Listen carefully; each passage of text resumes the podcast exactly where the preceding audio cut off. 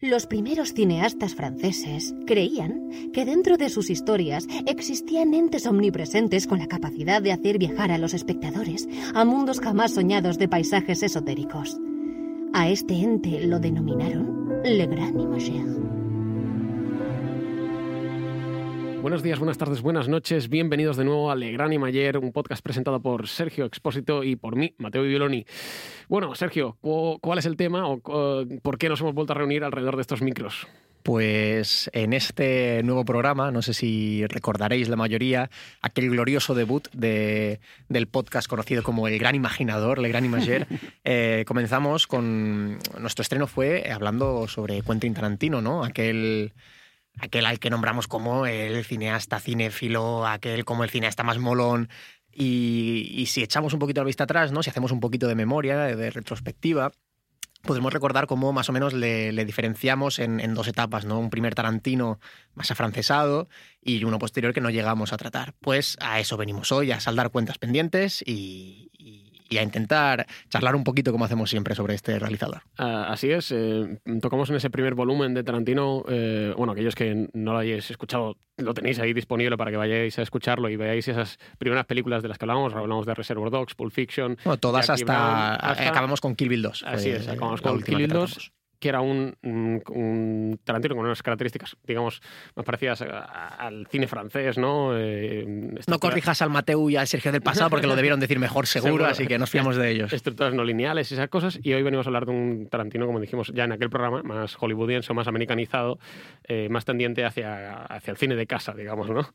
Y hemos vuelto a traer, ¿no? Eh, a alguien especial para hablar de Tarantino. Claro, quien si no, no podíamos dejar ahí la, la, la, la silla, la mesa cojeando, nos faltaría una pata aquí si no nos acompañara, como siempre, como siempre en este caso con Tarantino. Omar Septi, nuestro compañero. Muchas gracias por la bienvenida, por la segunda invitación. Eh, es un honor poder repetir y poder estar hablando con vosotros. Así es, porque eres el, primer invitado que repite un, un Legrand Mayer. Nadie más quería que la gente que venía una vez eh, hasta no, ahí. no, solemos caer bien, pero sí, volvemos a traerte en lo mismo porque evidentemente es una persona versada en, en, Quentin Tarantino, es uno de tus directores favoritos, eh, evidentemente también de los nuestros, ¿no? O sea, Tarantino Sí, pero juraría que si alguien lo tiene más alta estima es Omar, y si no que nos cuente. Sí, sí, sí, a ver, entiendo que Quentin no haya podido venir. Le teníamos que invitado Claro, Knoxville le pilla un poco lejos. Sí, a ver, también supongo que estará un poco ocupado con escribiendo, espero, el guion de su última película. Eh, estoy diciendo esto con, con mucho dolor.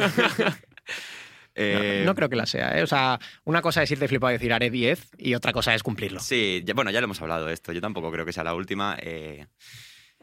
espero que no. O sea, yo voy a dejarlo así. aunque espero que, que no sea la última. Eh, bueno, pues eh, vamos a empezar con la primera sección, ¿no? Ritmo, ritmo, ritmo. Está radiofónico, vamos. Eh, no, vamos a empezar con las recomendaciones. Si quieres empezar tú, Sergio, como comúnmente lo solemos hacer. de acuerdo, que no se pierdan las buenas costumbres. para el programa de hoy estaba dudando, ¿no? Tenía un par de películas en mi cabeza, a ver cuál, cuál como siempre, cuál traigo. Y, y, pongo aquí la palestra. Eh, y dándole vueltas caí en una película que, que, no he mencionado mucho, que no suelo comentar mucho con la gente porque no demasiadas personas de mi entorno la han visto, de modo que no puedo charlar mucho sobre ella. Y bueno, eh, si introduzco hablando de una pareja bastante famosa en lo que es la historia del cine, la historia reciente del cine, es eh, la pareja de Leonardo DiCaprio y Kate Winslet, ¿no? Eh, todos tenemos en mente eh, la pareja que hacen en Titanic, ese amor imposible por circunstancias bastante claras. Y Hollywood decidió unos años después anunciar anunciar una película. La película no, no tenía intención, pero Hollywood anunciaba esta película como el regreso amoroso de esta pareja de DiCaprio y Winslet. Hablo, como no, de Revolutionary Road, eh, la película de un grandísimo director, que a mí me gusta mucho, a título personal, Sam Mendes, del año 2008. Y quería hablar de ella por eso, porque no conozco a mucha gente que la haya visto. Efectivamente, no, no estoy trayendo aquí una joya oculta de cine de Bangladesh, pero, pero es verdad que en mi entorno no, sé, no es una de las películas que más se, se tratan. Y, es una película que yo vi y me dejó fascinado. Para empezar, sentí que me acaban de dar una paliza. O sea, la película para mí fue no fue un puñetazo en el, en el hígado, fue, fue una serie de patadas y, y de golpes, de codazos, de cualquier manera de pegar un golpe. O sea, la película me lo dio, fue un destrozo anímico, eh, me pareció desgarradora, es tremendamente íntima y, dura, es un desarrollo muy apegado a unos personajes, pero que no por ello los, los convierte en ángeles, ¿no? No es que diga, no, es que tienes que ir con ellos porque son buenos, están inocentemente, son tus protagonistas, pero ante todo son humanos, ¿no? Es, narra la historia del derrumbe de un matrimonio, de, de, de cómo unas vidas se van eh, se vienen abajo por un sueño de cómo no se puede mantener la vida en pareja ni, ni sobrellevar la vida eh, profesional ni personal eh, por, por, una serie de, malas decisiones. las interpretaciones son magistrales, igual a la par que dolorosas. La, la actuación de, de DiCaprio, que es, mi actor favorito, y, desde luego no me sorprendió ver, verle haciendo el papelazo que hace. Eh, me, destrozó y me destrozó casi el doble de Kate Winslet, que está increíble. Em, es una película que empata mucho con películas de temática parecidas a las que se han podido tratar últimamente, ¿no? porque vemos como una pareja no puede llevar bien su relación a causa de que cada uno tiene ideales y objetivos vitales distintos y, eso puede llevarnos un poquito, bueno, eh, para poner un poco en contexto, ella es actriz y él trabaja en una suerte de, oficina como de seguros o intentando como en las ventas. Ella quiere triunfar en el mundo del, teatro y él, eh, bueno, y él quiere ascender en su trabajo y demás. Eh, entra también ahí unas decisiones sobre irse de viaje o no a París para intentar reavivar su matrimonio que está estancado. Eh, por eso decía que empata mucho ¿no? con, películas que recientemente hemos visto, como sea por un lado Historia de un matrimonio, la protagonizada por Adam Driver y Scarlett Johansson, por aquello de, de nuevo, pero un matrimonio que se derrumba, ¿no? como no es sostenible. Y yo qué sé, se me viene a la cabeza también La Land, sueños distintos que imposibilitan la vida en pareja es una película demoledora. Es, es una cinta que, que, como digo, es íntima, es personal, es cercana y, si te agarra, que a mí desde luego me agarró, lo hizo, eh, te dejaba puleado completamente. Pues. La veis, bueno, eh, si queréis aportar algo, ¿la habéis visto a vosotros? Eh, no voy a aportar nada más, primero, porque eh, ha sido increíble. sí, tu, la verdad que suscribimos. Tu, aportación, y segundo, porque no la he visto, aún no he tenido la oportunidad. Es una película que es, está en la eterna lista de pendientes, ¿no? esa, esa que solo crece y no decrece. pero, pero sin duda, mm, todo lo que hayas dicho, habiendo la vista, es magnífico. ¿Tú, Omar? Yo, yo he tenido la suerte de poder verla. Y la verdad es que suscribo todas y cada una de las palabras que ha dicho Sergio, eh, mm, sumándome a lo que ha dicho Mateo. Em, y nada, sí, o sea, que, qué regreso, qué regreso amoroso tan curioso, porque el de Titanic es completamente opuesto ¿no? Es, sí, a lo que se ve en, en esta cinta. Pero bueno, sí, la verdad. que eh, bueno, eh, sirva esto, pero para recomendar también todo el cine de, de Sam Mendes, ¿eh? porque yo habiendo, no, es verdad, por ejemplo, no he visto su ópera prima y Magna a la vez, eh, aunque sea por, por logros y éxitos, como es American Beauty. bueno, su, su, eso, su ópera prima, su primera película y por la que gana el Oscar a mejor película, que son palabras mayores. pero sí, empezar ganando un Oscar claro, no es pone, pone, el listón alto. Pero sí que he visto Camino a la Perdición, con un inmenso Tom Hanks y Paul Newman. Es una película de cine negro moderna increíble. Y, eh, bueno, 1917, la reciente película bélica, que desde luego no creo que a nadie le, sea indiferente el título. Ya no, no, no acaparo más el micrófono. no, no, tranquilo. Siempre escucharte es un placer. Pero vamos a pasar a la siguiente recomendación que, eh, nos traes, eh, Omar. Que nos trae, bueno, el primer programa nos trajo Rush. Ahora veremos si sigue con esa, tendencia o, cambiamos. No, cambiamos, cambiamos. Pero bueno, aprovecho ya que has dicho Rush para ah. reivindicarla otra vez. Venga, venga. La volvemos a recomendar, ¿no? yo estoy muy de acuerdo contigo. Rush es un, buen, gran película. Es un película, pero no hemos venido a hablar de Rush, he venido a hablar de. Mi libro. Um, eh, yo también estaba muy, estaba muy dubitativo, no sabía de qué, qué, venir a recomendar. Eh, y al final me, me, he decantado por una serie, ya que he estado lamentablemente muy poco activo en cuanto a cine últimamente. Eh, pero sí que estaba más activo con las series y vengo a recomendar Band of Brothers, eh, oh. Hermanos de Sangre, en, su, o sea, su título en, castellano.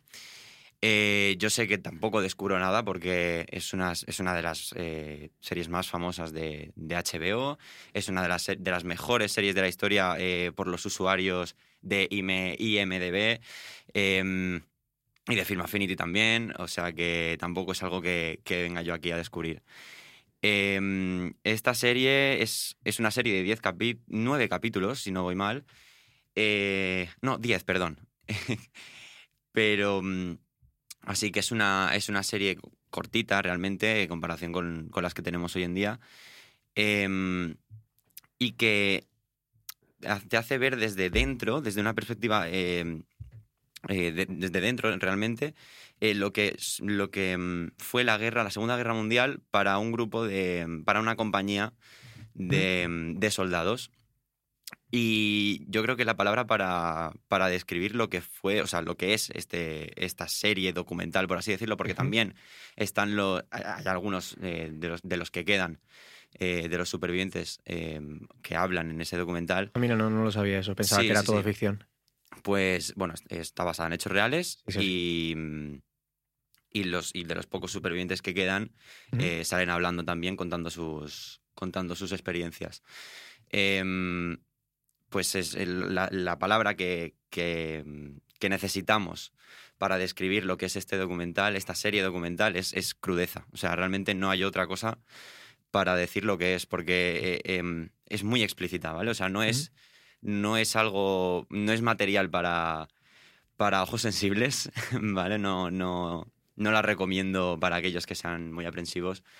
Em, pero para aquellos que sí que quieran tener una experiencia más realista, para aquellos que sean em, aficionados a- al, al cine bélico, a las series eh, de guerra, o aquellos que simplemente estén interesados en, en- en esa época histórica, es algo realmente eh, recomendable 100%. Eh, yo personalmente, eh, habiendo visto las, mm, las, las mejores películas bélicas que se han hecho, como puedan ser Salvar al Soldado Ryan o, o cualquier otra, o cualquier otra película top, en este sentido, yo pondría a Hermanos de Sangre como, como mi primera opción. Si tuviera que llevarme a una isla desierta, eh, me llevaría, me llevaría mm, Hermanos de Sangre, Band of Brothers, a como pues, a lo que es de este género, ¿no? Una isla desierto, una isla desierta. eh, sinceramente, no,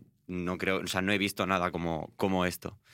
Eh, bueno, eh, mencionaba Salvar a Soldado Ryan, es una producción de Tom de Hanks. Tom Hanks y, Y de no sé si Spielberg. Spielberg, Spielberg, eh, posterior a, a la cinta. Eso es, es, es básicamente lo que iba a añadir. Bueno, iba a decir que tampoco la, la había tenido la Ah, oportunidad de verla, tampoco. pero que sí había oído hablar maravillas de, de la serie y que evidentemente tener en la producción a un nombre o a un sello tan importante como Spielberg sin duda asegura la calidad mínima de, de una producción y, y es verdad que es una de las pro- producciones más celebradas de la marca HBO.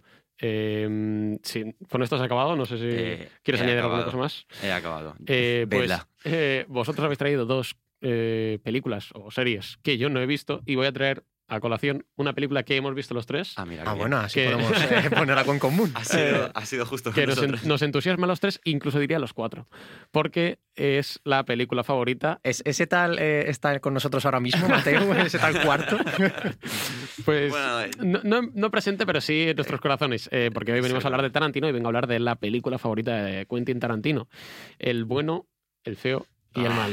Eh, Eh, vas, a, vas a abrir un especial ahora. Ahora vamos a estar las dos horas hablando de, de Leone. Eh, simple- esto simplemente es una pequeña recomendación, mm, aperitivo de lo que en algún momento tendrá que llegar, que es el, la trilogía del dólar, especial la trilogía del dólar. Pero vamos a centrarnos en el bueno, el feo y el malo de momento. Sergio Leone, director mm, mm, importantísimo en la historia del cine, pero en concreto del spaghetti western, uno de los eh, géneros más importantes para Tarantino. Eh, recuerdo, para a lo mejor el que no esté tan situado, el spaghetti western es aquel western que se hacía de- normalmente de bajo presupuesto, este no es el caso, de bajo presupuesto en, eh, en Europa. Tan- los dos países más mm, recordados son Italia, por, por eso lo del spaghetti western, y. España. Claro, Eh, eran, muchas eran eh, de directores italianos y actores, y de- bueno, actores eran de muchos países, pero eran producciones españolas. El desierto de Almería es... Así es, en, en Almería se, se rodaron muchas de esas, de esas películas. El bueno y el feo y el malo, como os he dicho, no es, eh, no es esa película de spaghetti western típica de bajo presupuesto, eh, intentar hacer malabares con lo que se tiene de dinero y hacer una algo eh, entretenido pero y eficaz con el dinero que se tenía, porque el bueno el feo y el malo ya es el- la última de las películas de esta trilogía del dólar que han mencionado que es una trilogía ficticia, una artificial, digamos. Hasta cierto punto, porque él titula la segunda, ¿no? la primera es, es eh, El- pero un puño de dólares, ¿no? Es, es por un puñado de dólares. Y la segunda, aunque nosotros perdáramos- perdiéramos la traducción y la llamáramos eh, La muerte tenía un precio, se llama eh, Por unos dólares más. Exacto, sería a few, more, a. Few Dollars eh, Ujú. se, se tituló en inglés.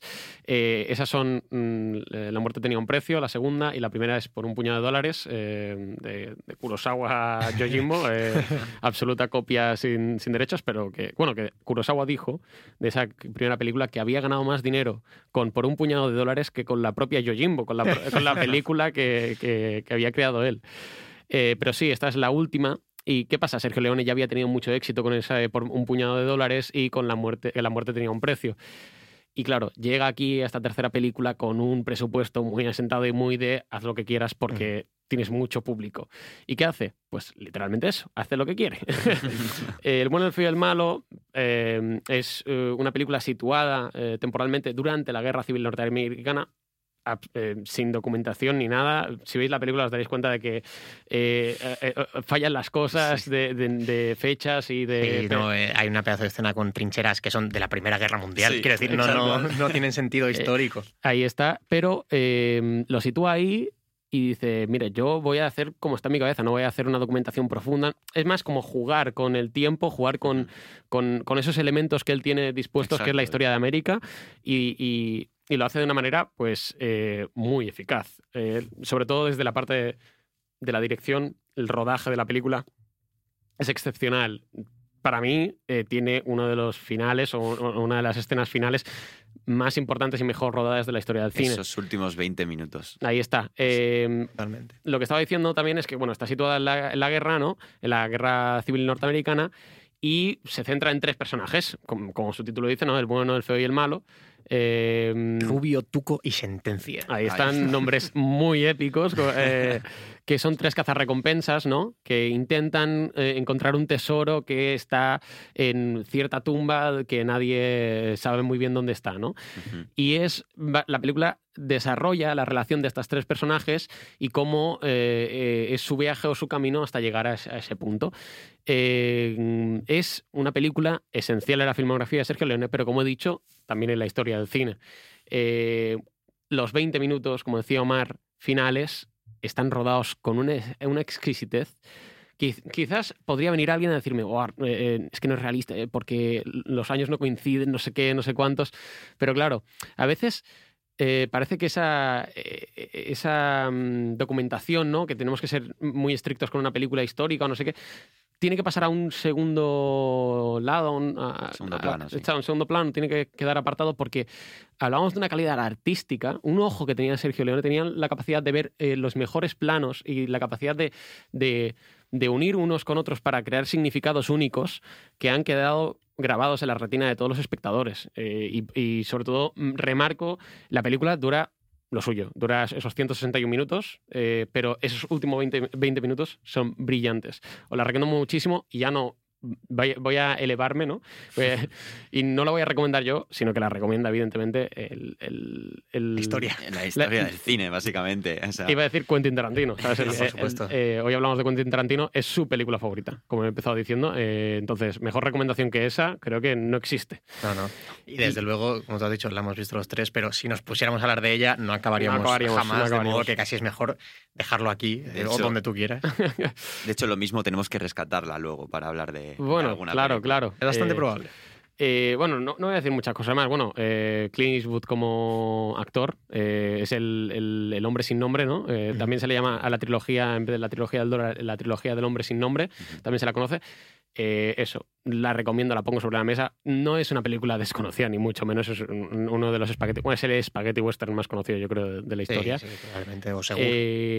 Y eh, con esto yo creo que acabaría ya la sección de recomendaciones y daría paso a- a- al bloque temático, ¿no? A, a Tarantino Volumen 2. Porque ¿por dónde lo dejamos? Más o menos. Lo dejamos por Kill Bill 2. Entonces ahora entraría 2007-2007, eh, diría que Death Proof.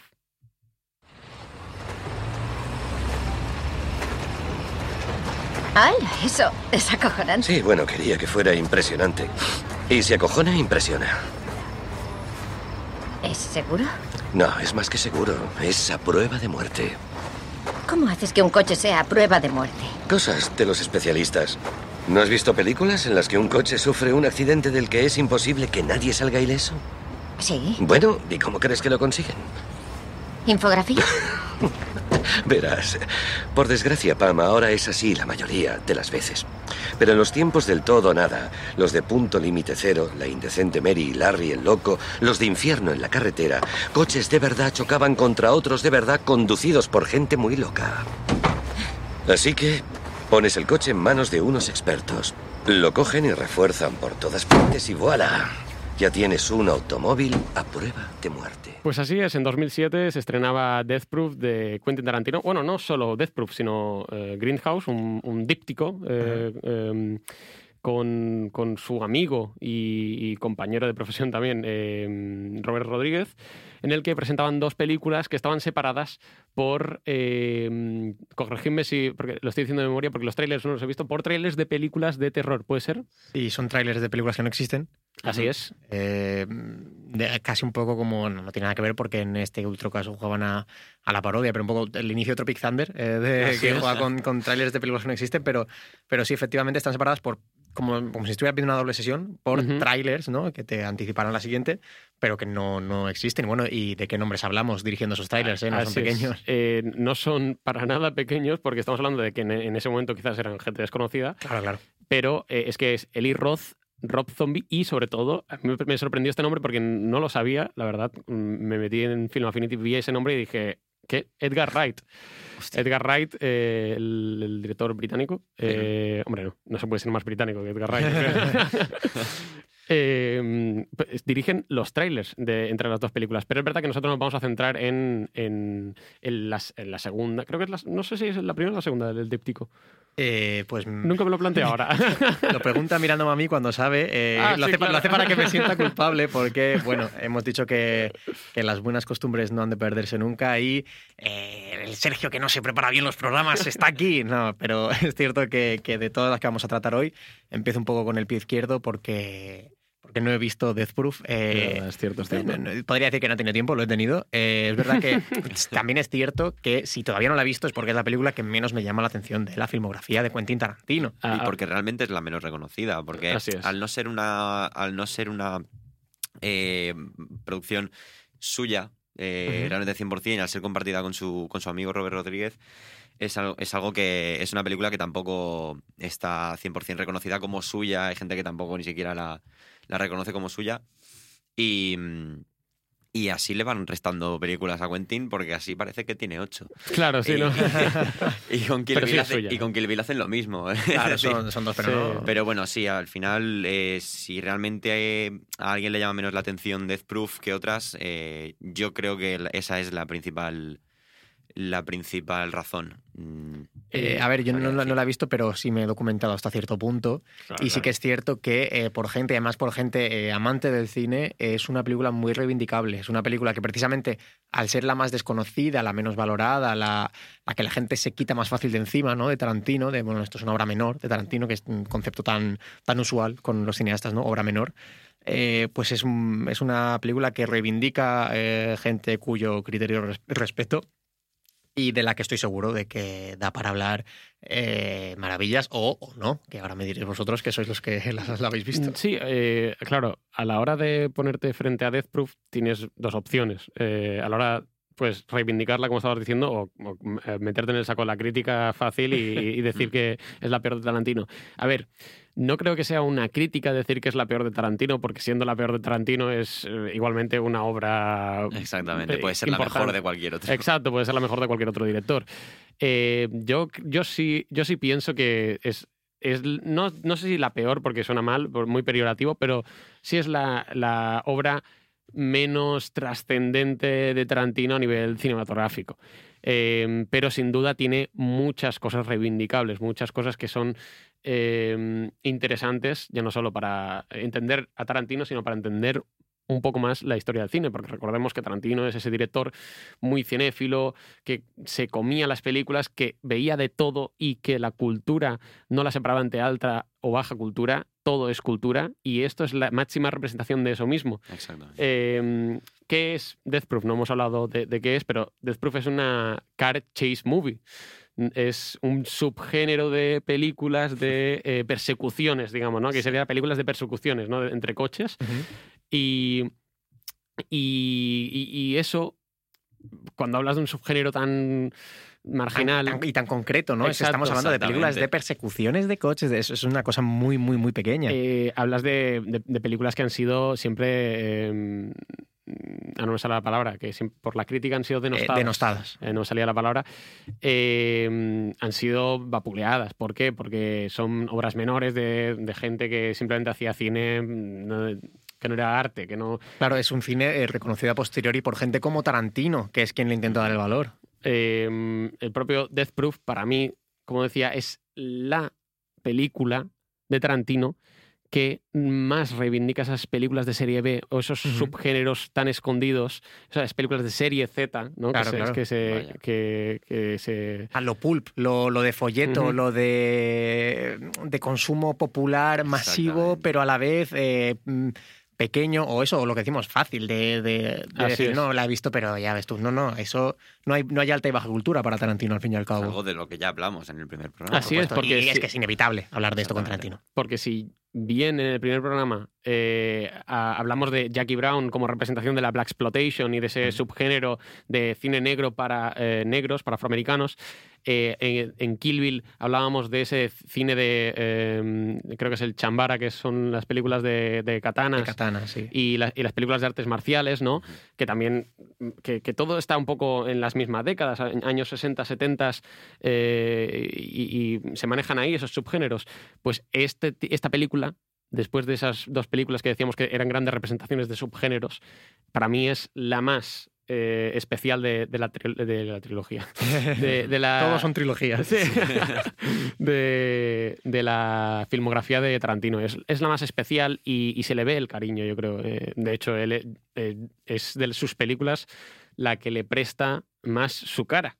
Porque Tarantino actúa en esta película y actúa, yo diría que mm, el me- es el número de minutos en pantalla más alto de Tarantino en sus propias películas, ¿no? Puede ser. Seguramente. Junto con. Reservoir Dogs, pero yo creo que en esta en Death Proof está más Sí. tiempo. Eh, ¿Y tú, tú qué opinas, no, Omar? no me de... he parado a, a contarlos. Bueno, y estaba en, una- estaba en una Minutos. dinámica actoral porque sí que tiene un papel importante, coprotagónico, en, en la otra parte del díptico de Abierto hasta el amanecer de. Robert Rodríguez. Y que, que no lo he visto. No, yo tampoco. Eh, pero no, no me he visto la que tocaba, me voy a ver la otra, ¿sabes? No, es que me he visto la otra porque le- me apetecía más. Eh, pero, pero cuéntame, Eh, Omar, tú que... Yo no estoy en el nivel de Sergio en tanto en cuanto que mm, la he visto. vale. Empezaba Vale, bien la frase, digo, ¿por qué? ¿Por qué me, me va a adular ahora? eh, Pero sí que es verdad que hace tiempo de esto, así que yo también hablo con eh, un conocimiento eh, escaso. pero, pero la he visto y yo sé. Bueno, suscribo todo lo que has dicho, Mateo, realmente. Eh, eh, sí que vemos a, es verdad que vemos a Tarantino eh, actuar eh, y, de- y te diría que sí que es, el, es la película donde más lo, lo podemos ver eh, haciendo de, de barman, si no así mal. es. Está allí. Y donde tiene a uno de. de Death Proof eh, tiene a uno de mis personajes favoritos por, solamente por su nombre. Y, y es eh, el protagonista, es Car, eh, Kurt Russell. Kurt Russell.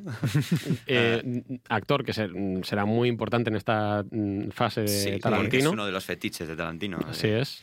Entonces, eh, ¿qué es Stuntman Mike? Stuntman Mike Eh, es... doble de acción Mike. Otro fetiche, los, los dobles de acción. Doble de Ahí acción. está. que también hay una curiosidad en esta película que eh, Zoe Bell, que su mm, eh, actriz eh, mm, de... mm, Sí, sí, sí, o sea, es, que es, la actriz de... No me sale ahora decirlo, échame una mano. Claro, es que tampoco Es- sé a qué te refieres, claro. entonces me está costando ayudarte. ya, su- en, en inglés me sale Stuntman, o sea, Stuntwoman. Ah, Ah, bueno, vale. de doble de acción. Eh, doble de acción, que no me Especialista. salía. Exactamente, especialista, esa era la palabra que buscaba. No me salía, de verdad. Eh, Zoe Bell, que es su especialista, en la que sale mm, eh, haciendo de doble de acción de eh, Uma Thurman en, Kill Bill o bueno, también sale en, en Los Odios 8 que también, que también hablaremos. En resumen, es una especialista, es la especialista de Tarantino, sale actuando y de hecho hay una, hay una curiosidad en la que hay una escena que está eh, Zoe Bell eh, agarrada en el capó de un coche, en una de esas escenas de persecución de- Ujú. de- de- del coche, en la que tuvieron que repetir porque Zoe Bell inconscientemente, ya que siempre ha sido su trabajo de especialista, eh, escondía la cara a la cámara. Entonces, eh, claro, vi esa, vi esa, mm, eh, esa curiosidad y claro, es que es muy curiosa, o sea, es muy graciosa. Entonces tuvieron que repetir la escena porque no se le veía la cara y ella no estaba haciendo de doble, de doble acción, estaba actuando. Claro, claro. Claro, ¿sabes? Entonces Tarantino dijo, oye, que tienes que no tienes que esconder la cara. Y, Y- realmente me pareció muy curiosa, sí, sí. No, es que eh, esta es la primera de las películas, como ha dicho ya mm, Sergio, de la, que tratará sobre dobles de acción o especialistas, porque al fin y al cabo también le rinde tributo a, a aquello que cree que es un elemento importantísimo dentro del, del. Hollywood que ama. Es, es, es, eh, es como, esta es una pequeña carta de amor que después veremos la, la grande, ¿no? La, Exactamente. La, gorda. es, eh, está, está categorizada eh, eh, dentro del género de terror. Claro, eh, está- motivo importante por el que no la haya visto, porque también me costaba decir como, bueno, pues esta noche me la pongo, pues igual esta noche yo solo no me la voy a poner. Pero es verdad que no es terrorífica de esto de, de sustos que te No, paren no el es terror corazón. Pero es, verdad que hay una ejecución, sobre todo esa primera parte de la película, ¿no? Digamos que hay como dos partes de la película. La, parte que las cosas salen bien y la parte que las cosas salen mal, ¿no? Eh, pues esa primera parte de la película, la verdad es que está ejecutada eh, la resolución. Es que incluso podríamos hablar de dos películas. Podrían, dividirse en dos, eh, el metraje en dos, y entenderíamos dos películas independientes de manera muy sencilla. Eh, esa primera parte de la que hablo eh, está muy bien eh, ejecutada, la tensión, cómo eleva la tensión poco a poco, poco a poco, hasta que explota como una olla de presión y sin duda a mí, no sé si tú coincidas conmigo, la parte que más me gusta de la película es esa primera parte, esa, esa parte que después no será tan... Es que claro, tampoco... No sé si hacer spoiler o no hacer Podemos spoiler. establecerlo ahora. ¿Queréis hacer o no queréis hacer spoilers? Eh, Me parece que hay, estamos, hay estamos pelis- animando a ver la, a ver la película Claro, la gente, claro, entonces... Eh, igual en esta, porque es la que es más probable que no haya visto la gente, pero a la Sí. vez, si hablamos de las que van a ir después. Vale, eh, en esta no haremos spoilers, haremos porque spoiler. yo creo que es, Animaremos a la, gen- a la es- gente a verla. claro, es, es un, es algo interesante, es la película menos vista de Tarantino, Seguro. seguro. Entonces, si os queréis acercar a una visión diferente del cine de Tarantino, es una muy buena opción Y de acercaros también a las películas de, de- de coches, eh, Claro, de es- persecuciones de coches. Exactamente, Totalmente, es algo que tiene Tarantino, que debido a su a la cinefilia intrínseca en su propio cine, a la constante, constante no porque haya muchas, constante porque no hay segundos sin referencias a otras Exacto. películas, eh, hace que te despierte la, probablemente, si te gusta, por supuesto, si no te gusta, ¿qué vas a hacer? Pero que te despierte la- el interés y las ganas de ver las películas a las que estás referenciando. Eh, tú ves Kill Bill, pues dices, ostras, pues ahora me apetece ver un montón de películas de katanas, eh, como decías, y no sé cómo se ha llamado, la, las Cha- chambas. chambaras. Las chambaras Chambaras. y, y- y demás. Entonces, es algo que, como dices, eh, tú no vas a ver nunca una película de Tarantino y te quedas ahí. Tú no vas a ver, No. mira, esta es la peli de Tarantino, estás viendo la peli de Tarantino y estás viendo muchísimo más, por supuesto. Así es, es lo bueno que tiene mm, ser lo que, lo que dijimos en el primer programa, ¿no? Cineasta, cinéfilo, que al final te acerca un montón de películas por el simple hecho de meter un elemento, a lo mejor en la película, eh, que hablando de elementos, en esta película aparecen varios elementos de su propia, de su propio cine. Uno de ellos es ese silbido que ya tampoco es suyo, que aparece en Kill Bill, suena en forma de, eh, de- casi de forma paródica, porque en aquella época se puso muy de moda como los pol- politonos. Exacto, los politonos. eh, que nos, tenemos, nos tenemos que poner 15 años atrás en el tiempo para hablar de politonos, ¿no? El teletexto. Pero es verdad que se puso de moda eh, ponerte ese silbidito de- eh, como, como politono y en la propia película aparece como uno de los personajes tiene como politono ese silbido. Sí, que- el- el- la- no, no, no iba a decir eso. es- no, no me acuerdo en qué película Ah, eh, vale, vale. aparece. No, si esperabas el título, eh, no. Me no. pensaba que me ibas a salvar. Siento pero- decepcionarte. Lo que iba a decir es que hay otro detalle. El, el coche tiene. No, no es el logo, es. No, no sé cómo se llama la figura que tiene a veces que en vez del logo de la gama de coche que sea o de la. O de la marca es, pues, no- no, si me puede salvar alguien que le guste más el motor, eh, Omar, eh, pues eh, adelante, pero digamos que tiene, es, uf, es que, es claro, ahora estoy en un... En un, En un, en un bache, ¿eh? Ahí eh, sí, sí, sí, me metí en un charco yo solo, pero porque no sé el nombre del, del objeto, ¿no? De, la- de esa parte del coche, pero que es también una referencia a un coche de una película que él, o sea, quiero decir, es un no parar Sí, sí. de referencias porque igual te hace una muy explícita como un plano o un traje entero como el de Uma Thurman en Kill Bill Así o te hace una matrícula que igual no ves. O sea, es decir, es una cosa Claro. Eh, de hecho, bárbara. eh, hay matrículas en sus películas de películas de- famosas que tienen ahí en... en- en- Ah, pues me vas a perdonar, por muy famosa que sea la peli, yo no conozco la matrícula. Claro, O sea, la única matrícula que conozco, y esto es cierto, es la del coche de Andy de Toy Story, que es A113, porque A113 es un número que se repite muchísimo en Pixar, porque es el aula donde eh, se cono- estaban juntos los, los creadores. Pero ya está. O sea, quiero decir, Sí, sí. a partir de ahí, ¿qué matrícula conoces tú de una película? Enfermo, ¿sabes? Eh, la verdad es que eh, Death Proof simboliza un poco eh, aquellos, digamos, aquel cine que ama Tarantino, que, que es a lo mejor el cine que un cinéfilo no admitiría que le gusta, ¿no? El cine de videoclub. Exacto, es cine de videoclub, de, eh, cine que catalogar- catalogarían perdonen, eh, como barato o sencillo o simple, o, o que puede serlo, pero también puede ser brillante.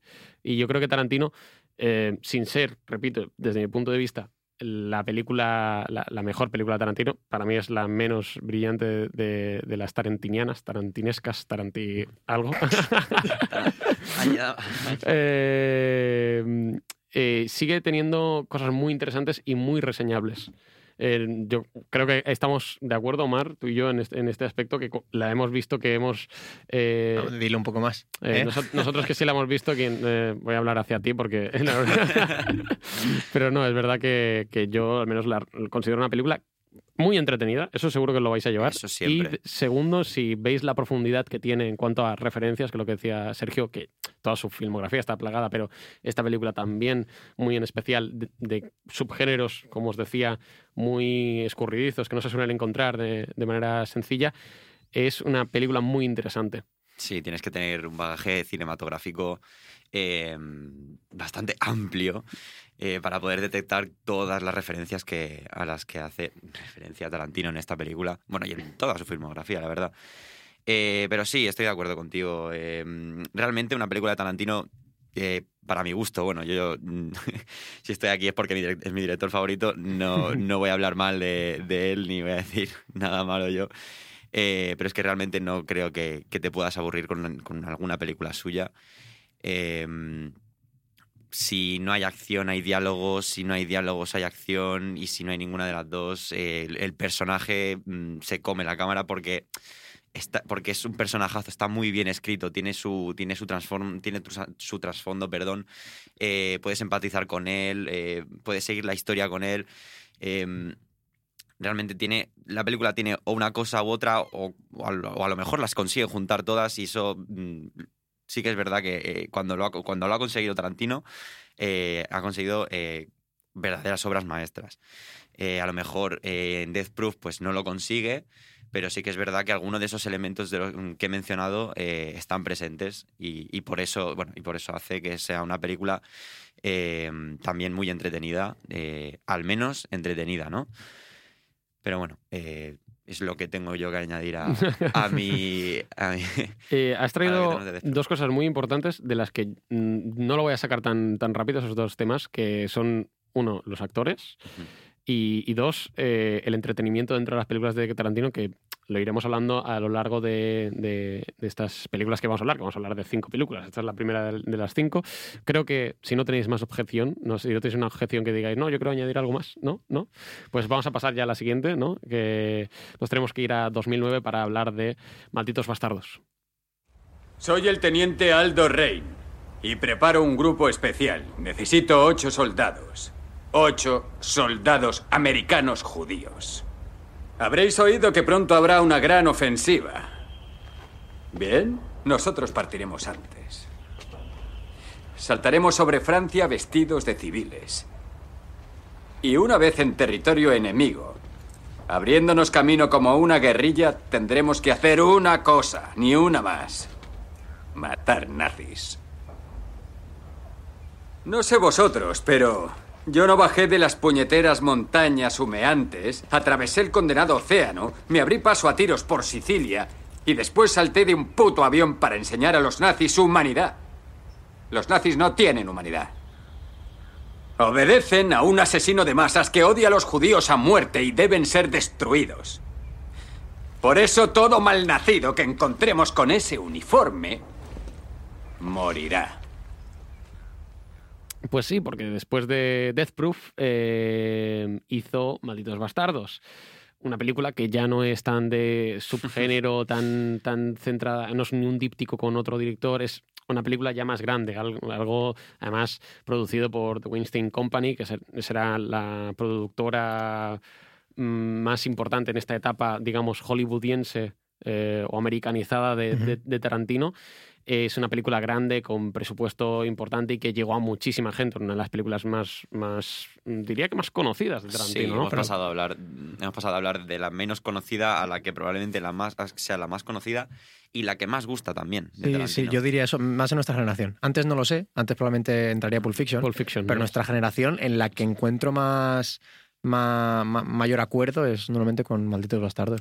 Eh, contadme un poco de, de- de- de qué va Malditos Bastardos. ¿Qué es Malditos Bastardos? Eh, ¿Es una película eh, de guerra? ¿Es una película de, de, qué va? Es Tarantino cogiendo la Segunda Guerra Mundial y haciendo lo que, lo que él quiere. Lo que él quiere, ¿no? Sí, por, por decirlo de alguna buena De, de manera suave, ¿no? Exactamente.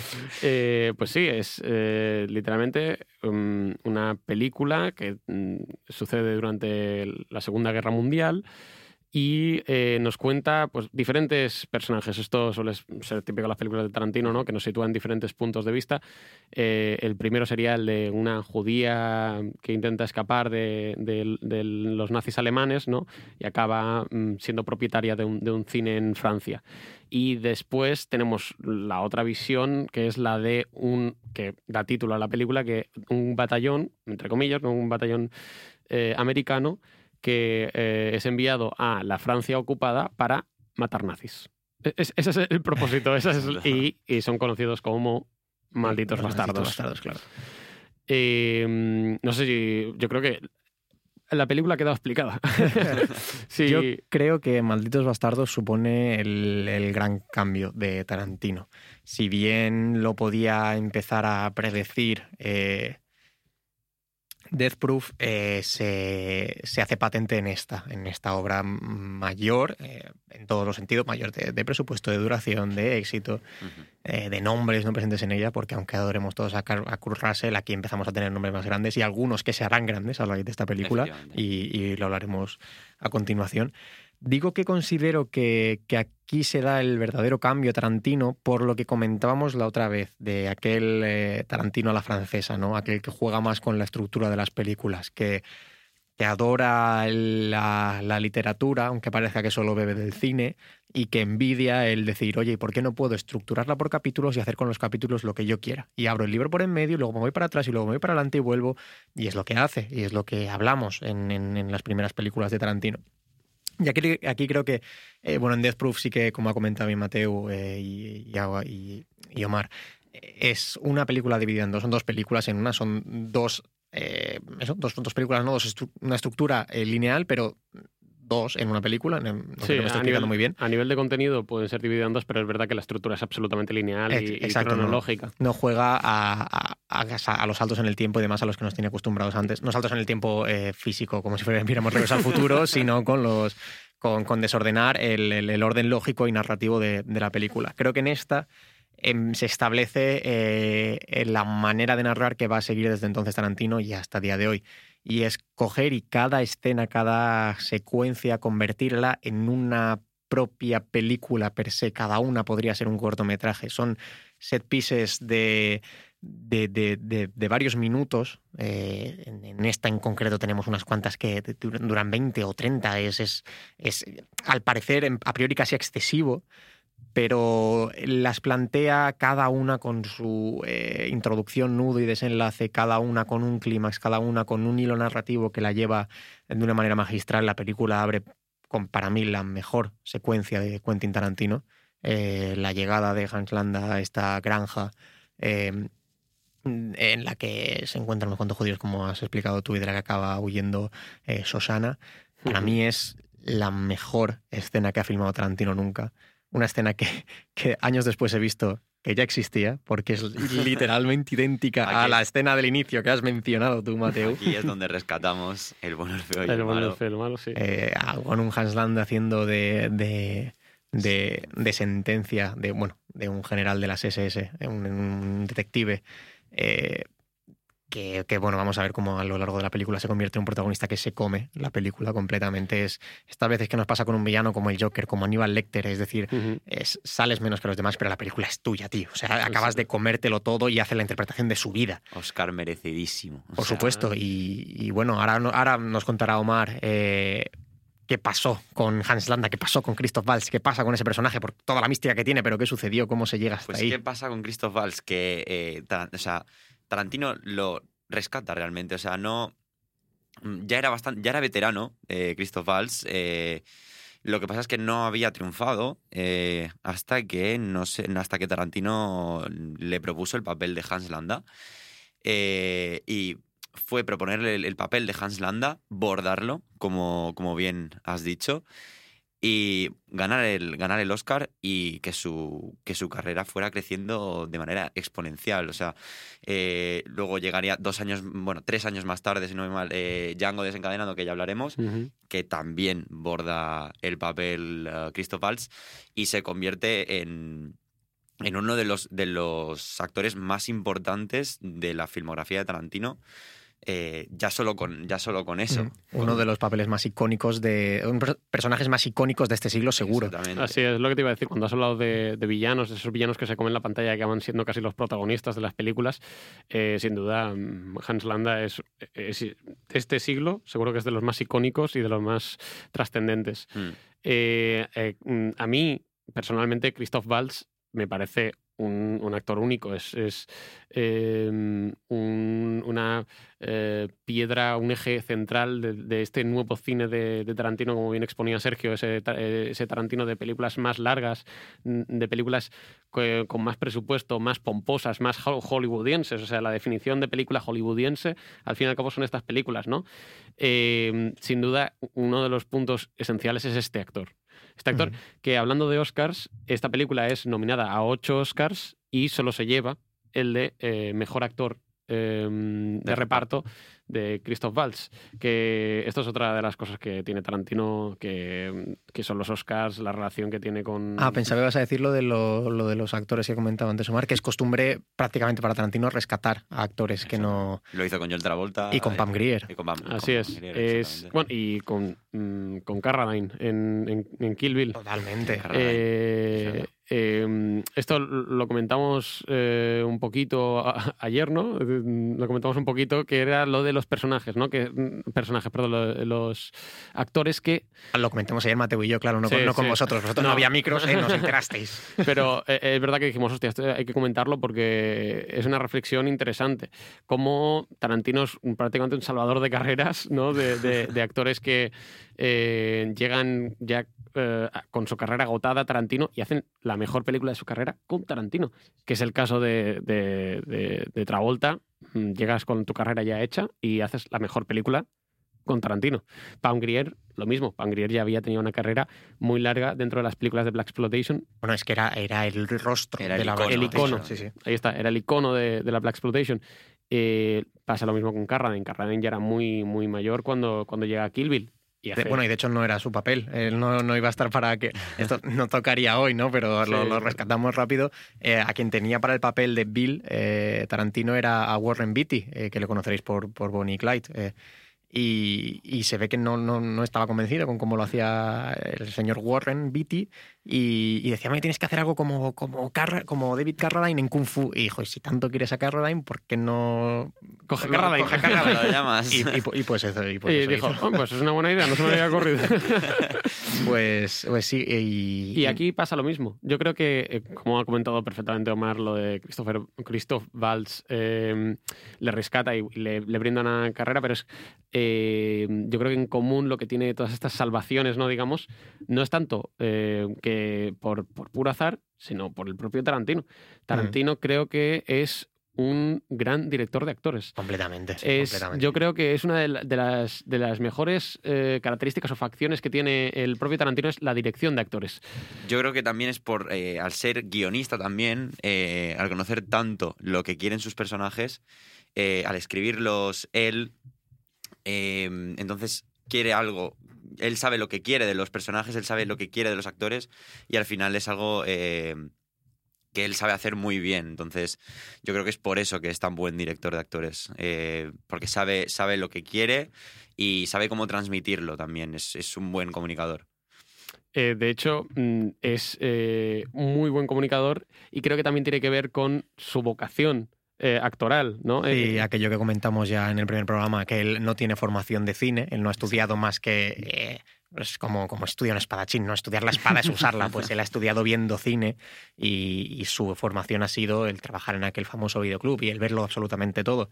En cambio sí que estudió interpretación y arte dramático y de, y de eso... eh, de eso no puede vivir. Claro, no creo que sea su, su mayor virtud, pero bueno, sabemos lo mucho que le gusta estar también delante de la pantalla, no solo detrás, sí. y cómo él eh, se busca siempre papeles pequeños para, para sus propias películas. Pensaba ahora en De Malditos Bastardos, a propósito de lo de Christoph Waltz, tengo entendido, igual es un mito, eh, es una leyenda, ¿no? En, no sé si es verdad, aquello de que la película estaba eh, para lanzarse y él no tenía quien interpretar a Hans Landa. Esto me- igual me, me- le- leyéndolo o escuchándolo en algún lado me lo han colado. Y tenía entendido algo como que no se podía hacer porque faltaba quien hiciera de Hans Landa y fue a- estuvo a punto de, de cancelarse el rodaje de la película porque faltaba ese actor que diera vida al, al general de las SS y, y entonces consigue eh, a Christoph Waltz, que era quien él tenía en, en mente para... Y si no es verdad, pues oye, queda bonito. Pues puede, sí, no, te voy a decir que puede ser porque me suena bastante Claro, esta eh, teoría. Yo no lo sé, así lo, que... lo- lo hacía como buscando con la mirada a Omar de, de- de- de Sí, dime sí, que sí, sí, no, la verdad, ¿no? Que de no estoy verdad que- engañando a nuestros oyentes. De verdad que no, no es por hacerte quedar bien ni nada, es que creo que de verdad que, que, Claro, que me- sí me fue sonaba, así, me o sea, sí, sí, sí. Eh, bueno, es que en general lo que decíamos ahora, lo que hace con los actores es, es increíble. eh, el, el papel que hace Brad Pitt es descomunal. Y además, Sí. ¿cómo, cómo consigue que haga un Brad Pitt afeado, eh, un Brad Pitt del, del sur de Estados Unidos, eh, cateto? Sí, muy Eh, rústico. Muy... Mucho, mucho. Y, y en general, eh, de nuevo, cómo juega con, con lo que le da la gana con los recursos, algo que me fascina de Tarantino, que hablamos con el cuadradito de Pulp Fiction de Uma Thurman, Sí. y hace luego, en una, siempre me quedo con una de una de las películas, un recurso de una de las películas que veremos ahora eh, a continuación, pero cómo utiliza un recurso una vez y, y lo desecha. Dice, ya está, lo- quería jugar con esto, he jugado y ya está. La presentación de Hugo Stiglitz, que me parece maravillosa, él dice en un momento dado, pues te voy a presentar así un personaje.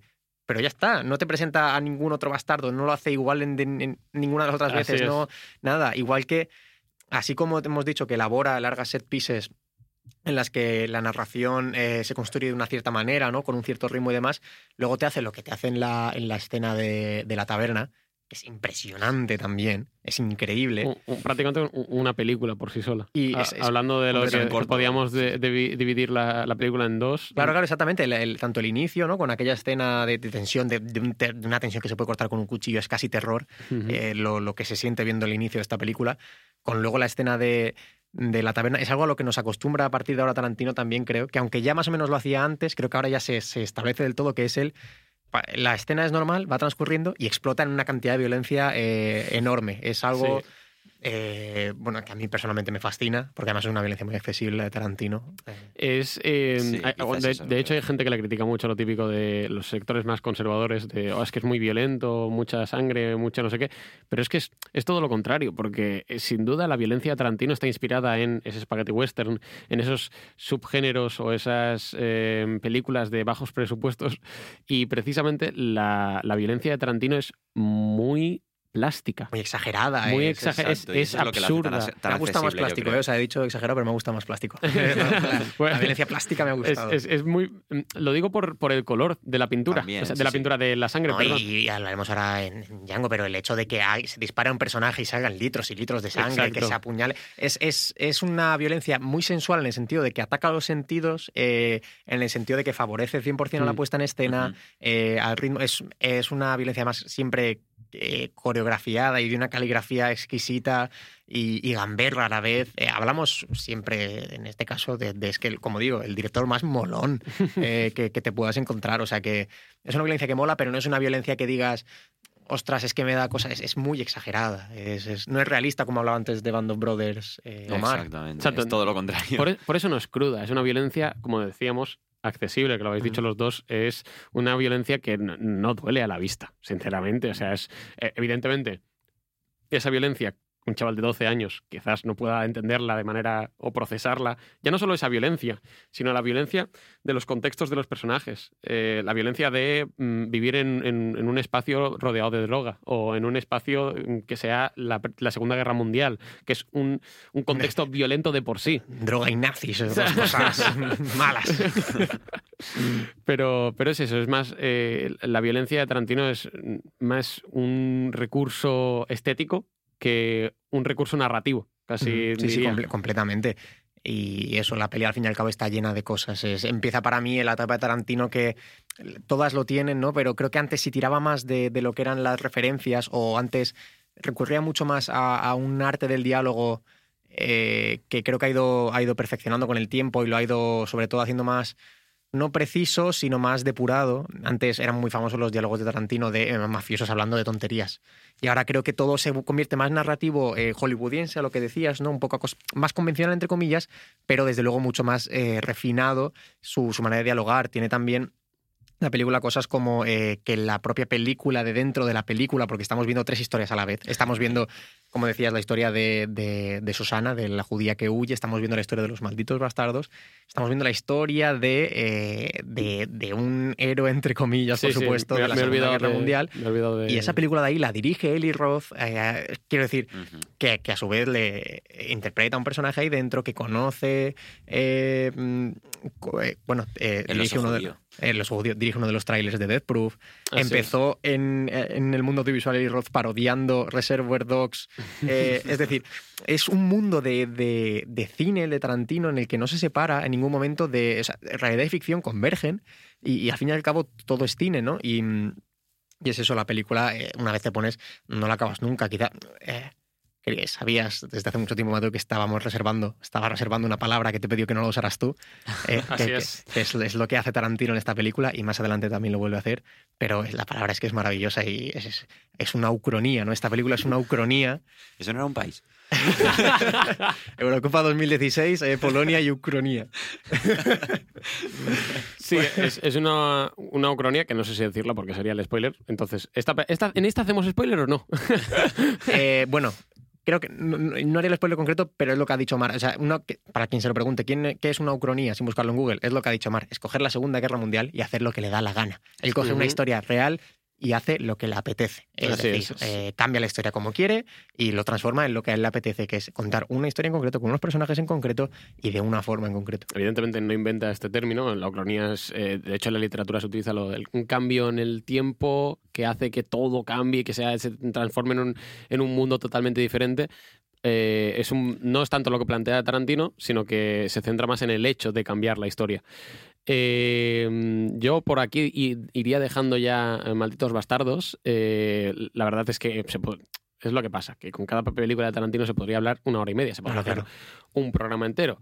Y yo creo que ahora ya vamos a habar de la siguiente. No sé si estáis todos de acuerdo. ¿Tenéis algo que decir? ¿Algo más que comentar? Vámonos me he quedado a gusto. Oh. No, mierda, ya voy. Cu- cu- Cuánto error uno tras otro. Es que ha hablado encima de Mar y ha dicho una frase muy bonita para introducir la siguiente. Vámonos al oeste. Vámonos al oeste, sí. Pasamos de la Segunda Guerra Mundial a- a- al, al oeste, como dice Omar. Vámonos a Django.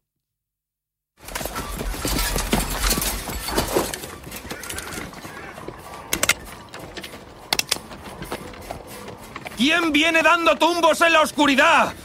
Diga qué le trae por aquí o prepárese a recibir un balazo. Cálmense, caballeros. Vengo en son de paz. Oh, chicos. Doctor Kim Schultz, y este es mi caballo Fritz. ¿Doctor de qué? ¿Dentista? Son los hermanos Speck y compraron esos hombres en la subasta de esclavos de Greenville. ¿Y qué? ¿Qué deseo parlamentar con ustedes? Hablen cristiano. Lo siento. Por favor, perdónenme. No es mi lengua materna. Verán, tengo entendido que entre su inventario hay un ejemplar que estoy especialmente interesado en adquirir. Hola, pobres diablos. ¿Alguno de entre todos vosotros había residido anteriormente en la plantación Carrucan? Yo vengo de esa plantación. ¿Quién ha dicho eso?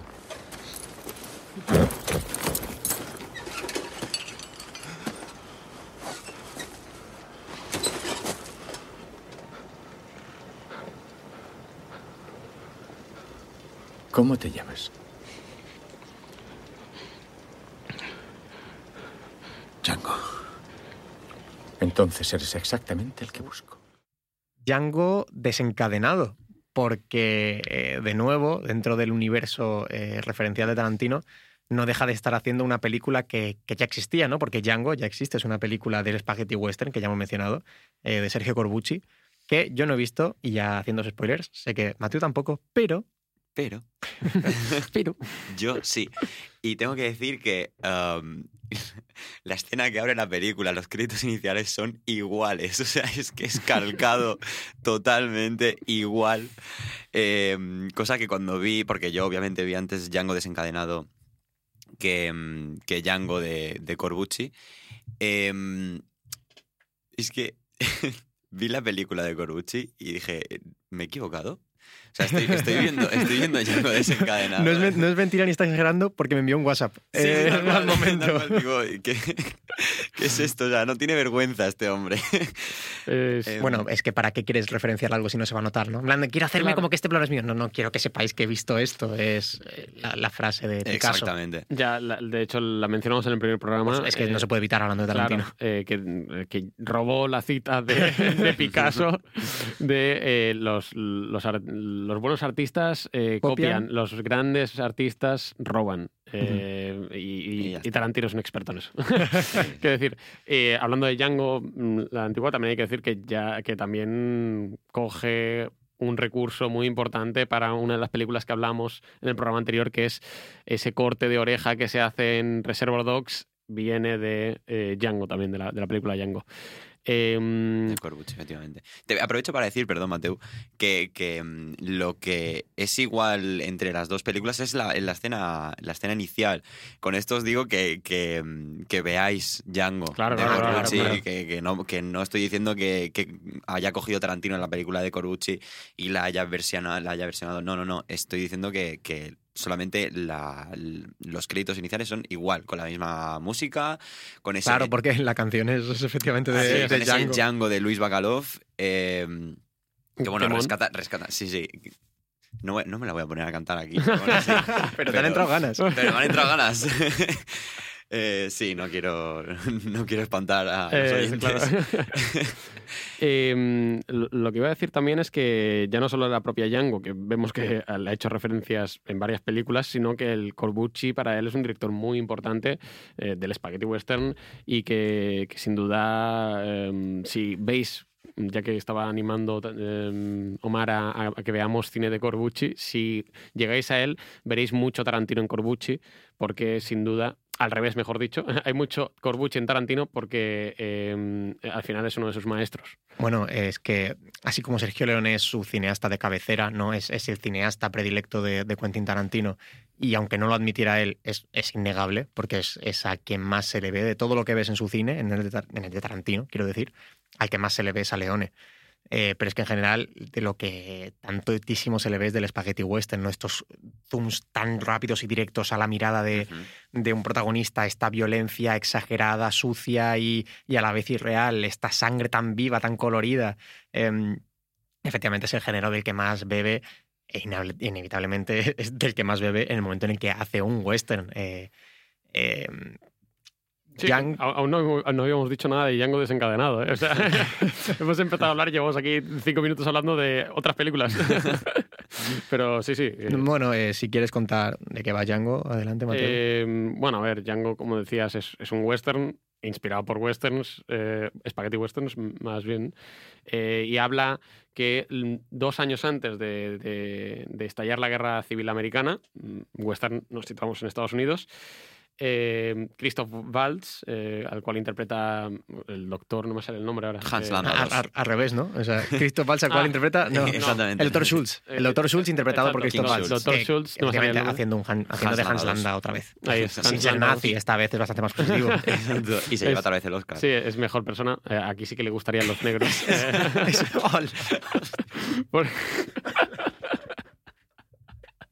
Digamos que el, el primero es nazi y evidentemente pues... pues no, no, no es muy buena persona. Y es verdad que en esta, en Django desencadenado sí, sí que es una persona, pues. A ver, mata gente, pero. eh, Sí, pero es menos. re- Pero dentro de la ley americana. Claro, ¿no? es, un cazarrecompensas, por Así tanto es. va por forajidos, va por gente que ha cometido delitos.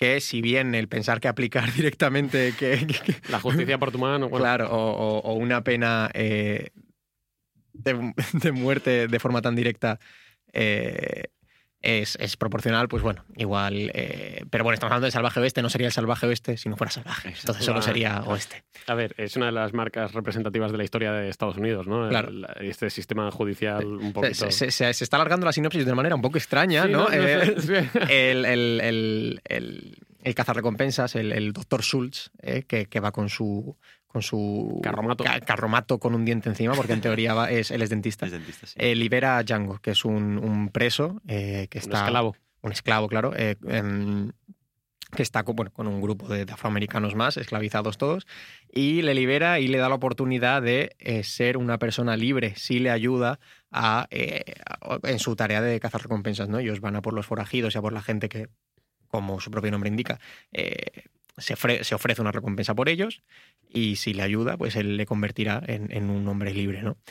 Eh, dentro de todo este contexto racial, nada sutil, obviamente, es el tema principal de, de la película. Así se es. desata una historia de venganza eh, en relación con, con la mujer de Django, de la que lleva tantísimo tiempo separada, eh, separado, también esclava ella, por supuesto.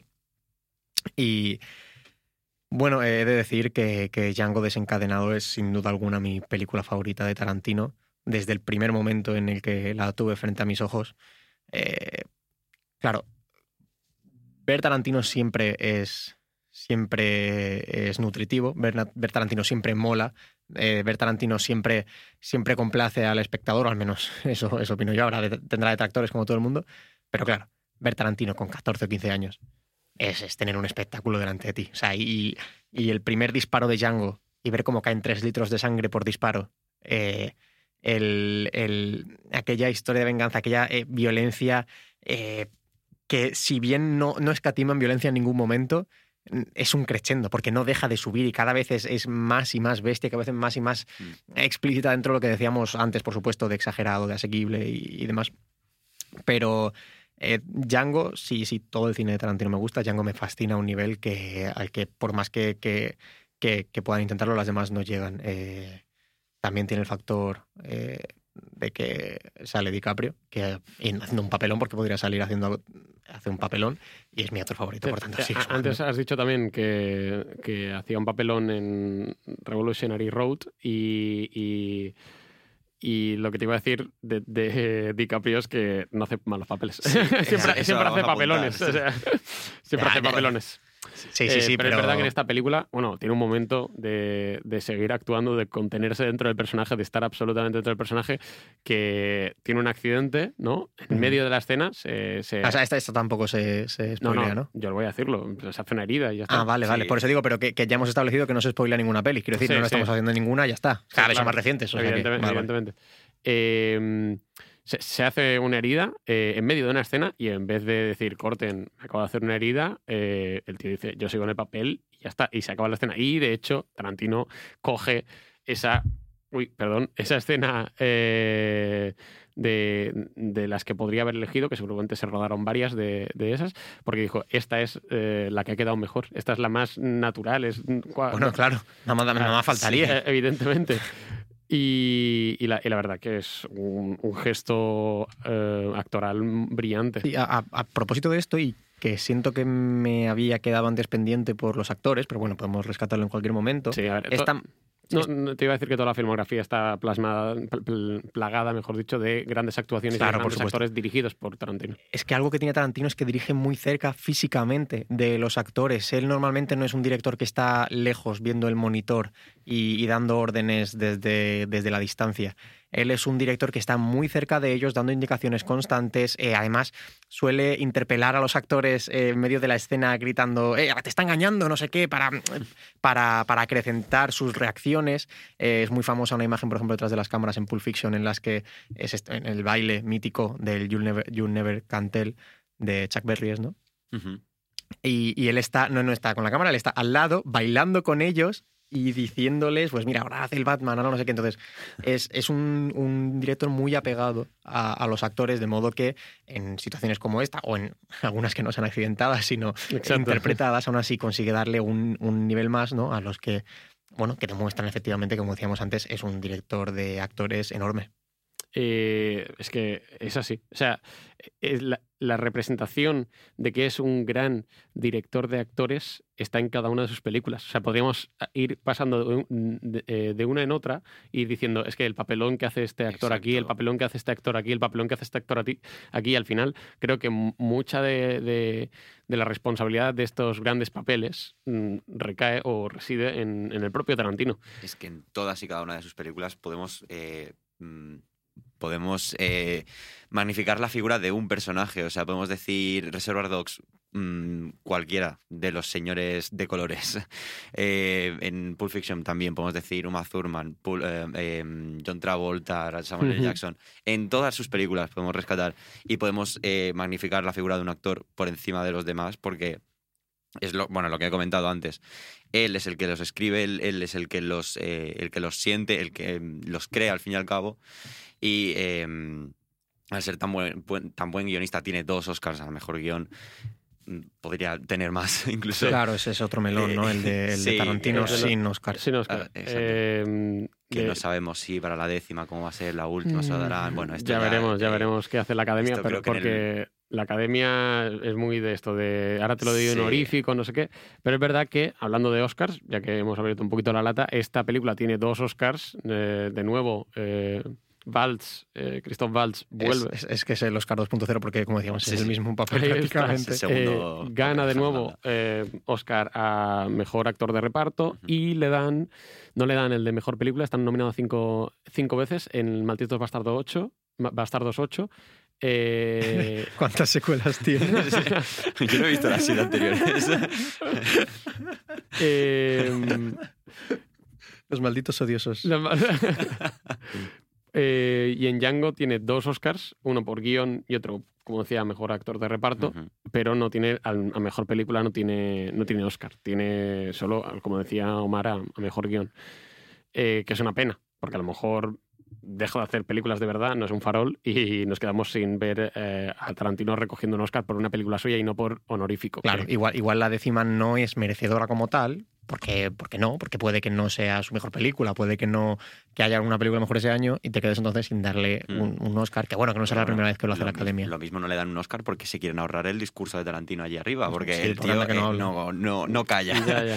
Eh, hablamos de, de la dirección de actores y, y hay un ejemplo que se puede encontrar por YouTube de esta película Sí. que es eh, la dirección de actores de a Jimmy Fox, ¿no? que le están haciendo una entrevista a Jimmy Fox y hace una imitación muy buena de Tarantino eh, diciéndole que él no es un, un- un superhéroe al principio, que él no es un gran héroe al un principio de la historia. Ni siquiera es guay. O sea, Exacto, no, no eres un tío guay. No eres un tío guay, eres un esclavo. Y- Mm. Y, se, y se- y se lo remarca, y lo- además con, con cómo habla Tarantino, ¿no? Con ese como prácticamente tar- tartamudea y es, se va trabando. Y la verdad, muy buen vídeo, si lo queréis buscar. eh, eh, lo disfrutaréis porque es- un vídeo que, que- que resume un poco lo que decíamos de la dirección de actores de, de Tarantino. Lo que le pide a cada uno de los actores es aquello que tiene claro él que quiere, por aquello que decías tú de que está muy apegado a sus personajes porque los ha escrito él, los siente como suyos. Y otra cosa importante con los actores de, de Tarantino también es que pocas veces trabaja una sola vez con ellos.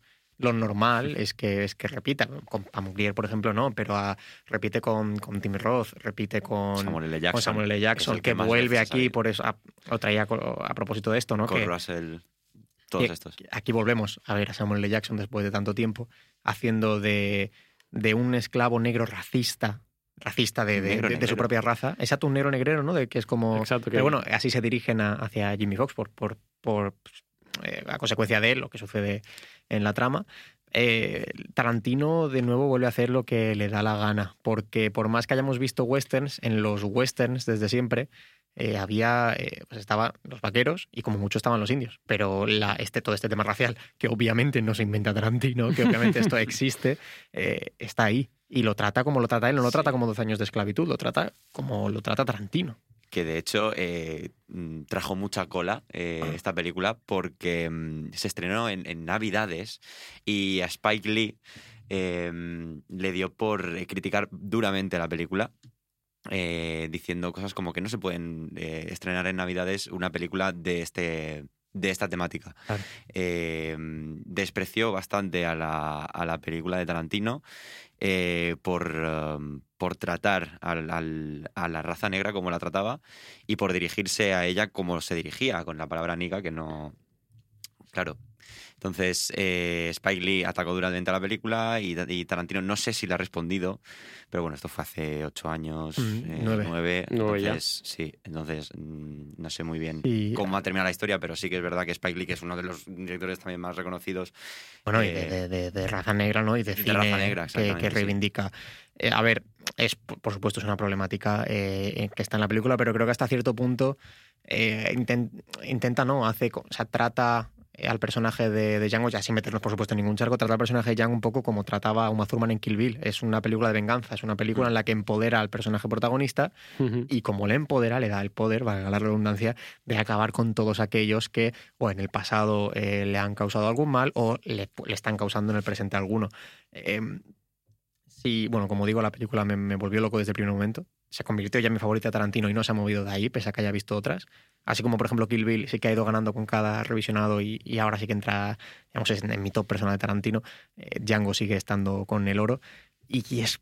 mm, o sea, y una gran causa es el clímax, que sin ser el final como tal de la película es, el mayor clímax, yo creo, aunque parezca extraño esta, este, este concepto, no el mayor clímax, que es, eh, hay una escena en una casa en la que, eh, si, si, como decíamos, las películas de Tarantino se habían vuelto como largas set pieces que se van elaborando y demás, que, que suceden de una manera relativamente normal, hasta que explotan en una violencia desenfrenada.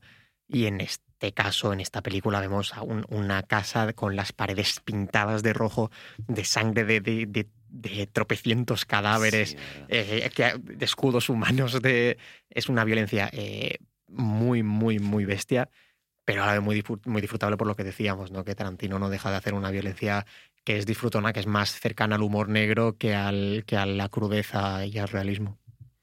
Eh, hemos hablado mucho de actores en esta película que yo creo que tiene grandes actuaciones, sobre todo Jimmy Fox, eh, que no se le, no se le da ahí eh, como un reconocimiento enorme en esta película, pero sin duda eh, me, me gusta muchísimo el papel que hace. No sé si estáis de acuerdo. Lo, borda. Lo borda, cosa- sí, Sí, sí, que- sí. O sea, son, son tres actorazos, eh, Jamie Foxx, eh, Christoph Waltz y Leonardo DiCaprio. Ahí está. O sea, es, es un es que trío- ese, es- ese tridente... es- sí, sí, sí. Muy buena alineación. Sí, sí, tenemos es, es increíble, o sea, hacen, hacen un papel. eh, sí que es cierto que igual podría decir que si se ve, yo la disfruté, y la disfruto siempre que la ven en doblada, la disfruto mucho, pero quizá esta gana más en versión original. Iba a comentar eso. Pues adelante, adelante. No, no, no, es que eh, em, en versión doblada, pues eh, yo soy un gran amante del doblaje, pero es verdad que intentan hacer como este, em, eh, el, el lenguaje como, digamos... mm, El, el acento, ¿no? La manera de Sí. expresarse. eh, sí, un- Muy barrio bajero. exacto, muy- como de, de clase personas... baja. Bueno, de esclavos, quiero decir, de gente que no, que no ha podido Que no pudo leer ni escribir ni nada porque son esclavos. sí. Exacto, que, que no pudieron ni leer, no pudieron estudiar, no pudieron ir a la escuela y al fin y al cabo, in-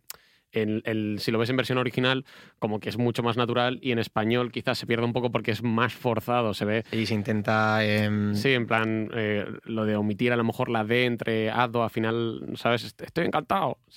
o para qué quieres eso, ¿no? Eso es como el, el Sí, intentar em, traducir eh, la, la- los- la Sí, manera de hablar del el inglés, slang, pero que, sí. se, que, se, que se pierde en parte. Pero ya digo que para mí no, no hace que se deje de disfrutar No, sencillamente. yo, yo la he visto varias veces en, en, en versión Doblada, doblada eh, y, y la he disfrutado. Y la, supuesto. y la he visto en versión original. Evidentemente creo que el sentimiento de inmersión es mayor.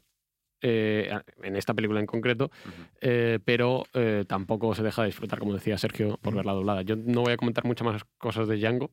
Eh, Por mi parte, no. Sergio, ¿es Si la que más te ninguno gusta? quiere subirse al carro de que también es su favorita, lo Eh, podemos dejar aquí. Es que una vez, una vez estableces cuál es tu favorita, es muy difícil. Es- que es- es otra- difícil que se mueva, por supuesto. La Yo- baje de allí, de ese pedestal. Yo no ¿verdad? sé cuál es mi película favorita de Tarantino. Eh, Sí, de, yo estas, sí. de estas cinco, de estas cinco sí. De Yo es, estas que, te- cinco yo es que sí. tengo un problema. O sea, yo, yo no es que no lo sepa de Tarantino, yo es que necesito de todo tener favoritos. Ya, ya, ya. Yo también sé que. Voy a beber agua, tengo. que esta es mi favorita. Pues eh, vamos a dejar aquí Django y vamos a irnos eh, a su siguiente película y la penúltima de la que vamos a hablar hoy, que es eh, Los Odiosos 8. Uno de esos individuos no es lo que dice ser. ¿Y qué es? Cómplice de ella, eso es lo que es. Uno de ellos, puede que incluso dos, están aquí para poner a Domergu en libertad. Seguro que no es solo una chifladura. Nuestra mejor baza es que ese tramposo no tenga la sangre fría de Daisy. No tendrá cuajo bastante para cruzarse de brazos. No lo aguantará. Dejará de esperar y tratará de forzar esa oportunidad. Entonces Don Ansioso se pondrá en evidencia. ¿Qué tienes que decir de esto? ¿Qué, ¿Qué tengo que decir? ¿De los desvarios de John Ruth? Que tiene completamente la razón. Porque yo y uno de esos estamos conchavados. Solo estamos esperando a que todos se duerman. Entonces los mataremos.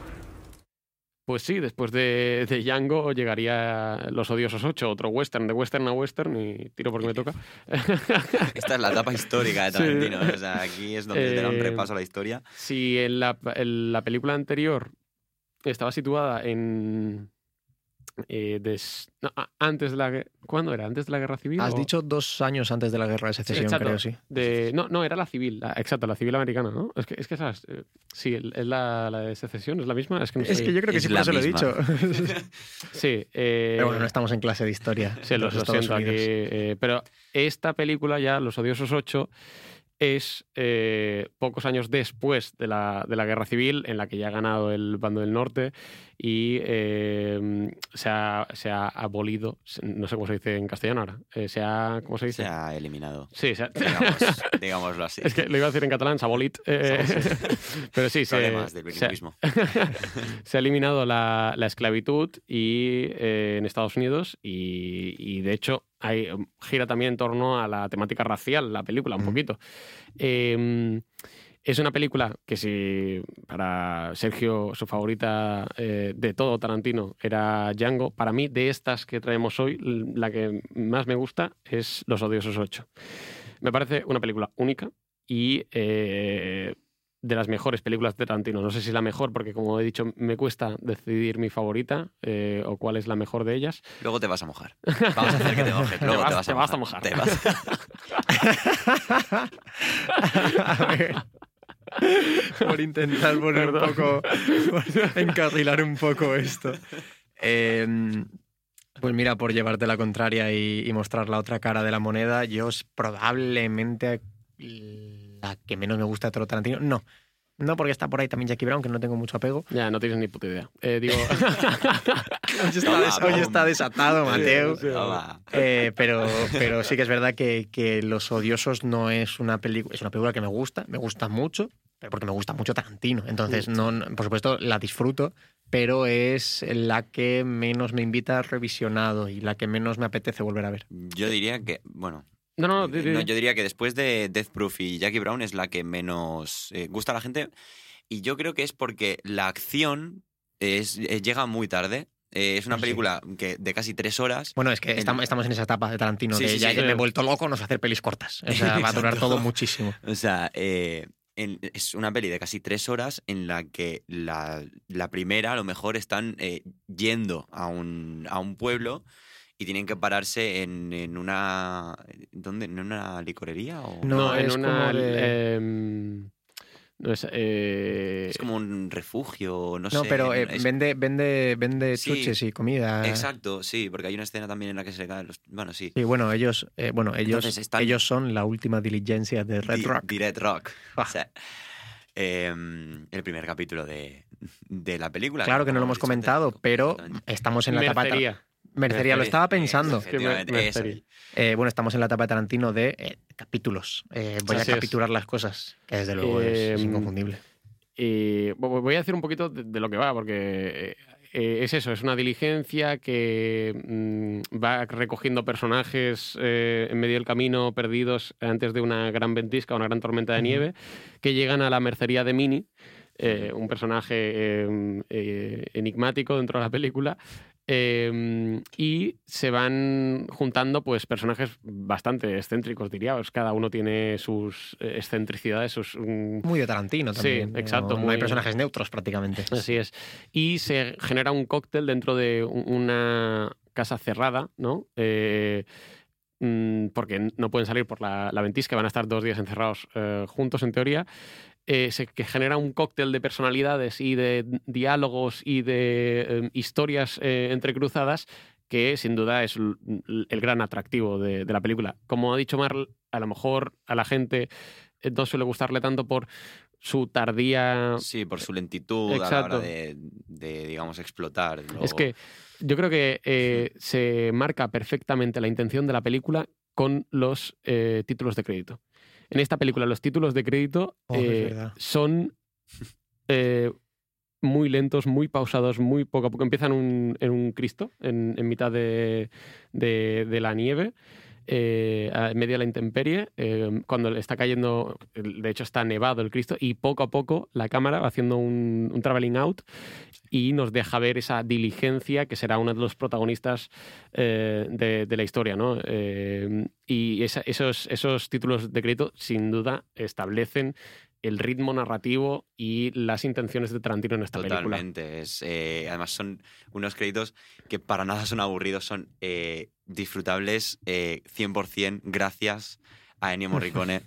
Eh, mención especial a Ennio Morricone. Eh, genio. Eh, Absoluto. Quien en esta película gana eh, el Oscar a banda sonora con... eh, Descartes. con Descartes. No con el filósofo.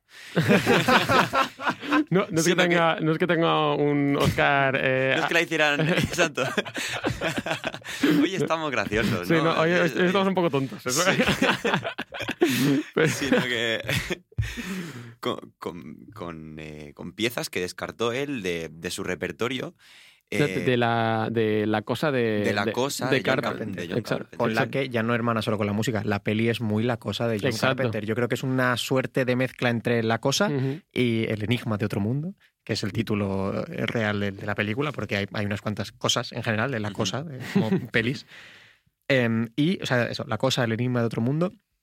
Y un poco el ángel exterminador de Buñuel, por aquello de todo el mundo atrapado en una casa de la que no se puede salir y la cosa no va del todo bien entre los atrapados. Eh, para defender esta película, eh, o, deci- o decir que es mi favorita de, esta, de, de estas cinco, ¿no? Saca las Eh, armas. sac- saco las armas, voy a por ello. Eh, una de mis eh, eh, armas más grandes es Ennio Morricone. Ennio Morricone, eh, una de las únicas personas en el mundo capaces de ganar un Oscar con Descartes. En plan, bueno, lo que me sobra de este trabajo, eh, toma Tarantino si lo quieres, toma un Oscar. ¿Vale? Bueno, es la primera vez, de hecho, que le da permiso explícito para usar su banda sonora, ¿no? Sí. O ya había pasado con Malditos, puede ser, con Rabia de Tarantela de Malditos. Puede ser que sí, ahora mismo mm, Sé, desconozco. sé que Tarantino ya había usado en su día piezas de Morricone sin su permiso. Porque usa, como, como hemos Sí. dicho que roba, pues dijo, pues robo. Y, y- y sé que sin su permiso, probablemente sí que utilizando derechos, que decir, no, no que, Claro, no que el copyright, comp- comprando los derechos, pero digamos sin el consentimiento per se del compositor Ennio Morricone, que le causó problemas con él de decir eh, tal.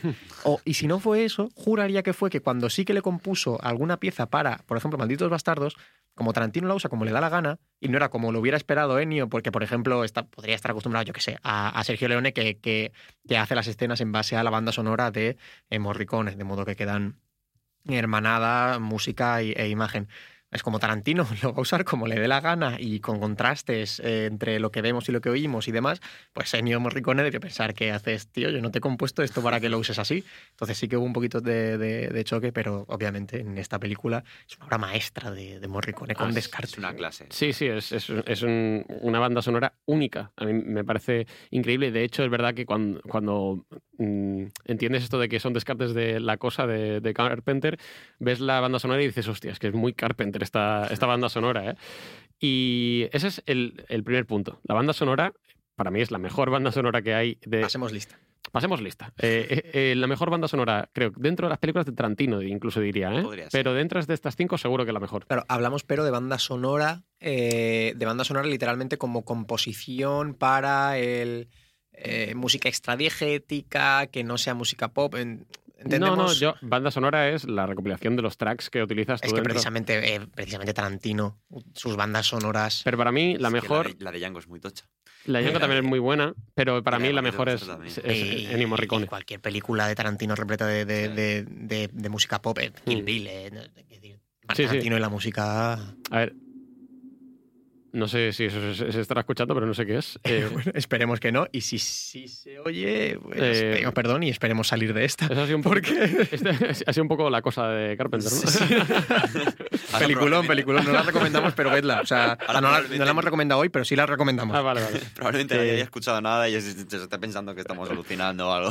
Otra de las cosas que de esta película son no brillantes, excelsas, es la fotografía. Porque eh, una de las cosas que eh, también hermana estas películas eh, es el director de fotografía. Excepto Death Proof, tanto Malditos Bastardos, Django y Los Odiosos 8 y la que viene ahora, Érase una vez en Hollywood, ya lo digo. ¿Qué?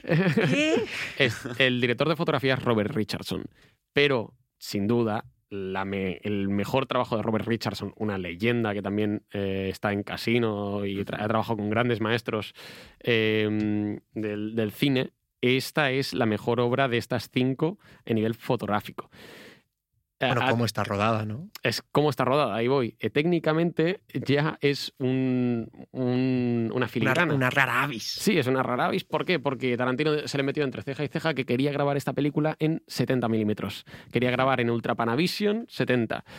Y eh, la verdad es que la fotografía eh, con Claro, este... que no entiende lo que es, es una imagen muy panorámica, es, estirada, eh, que no deforma la imagen, pero sí que vemos, eh, eh, se nota mucho tanto en la textura como, en la textura no, porque no se reproduce, na- ya nadie eh, proyecta a 70 milímetros ni a 35 casi, por desgracia, pero sí que ves la fotografía pues eso, muy panorámica, con Así es. mucha capacidad, de, o sea, con mucho campo que abarca dentro de sí.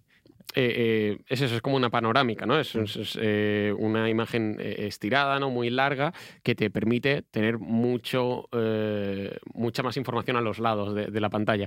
Uno de los problemas, como has dicho, y que se le criticó cuando salió en 2015 la película, es que había países enteros que no tenían ni un solo proyector de 70 milímetros, entonces las películas se, se tenían que ver en, en formato digital normal.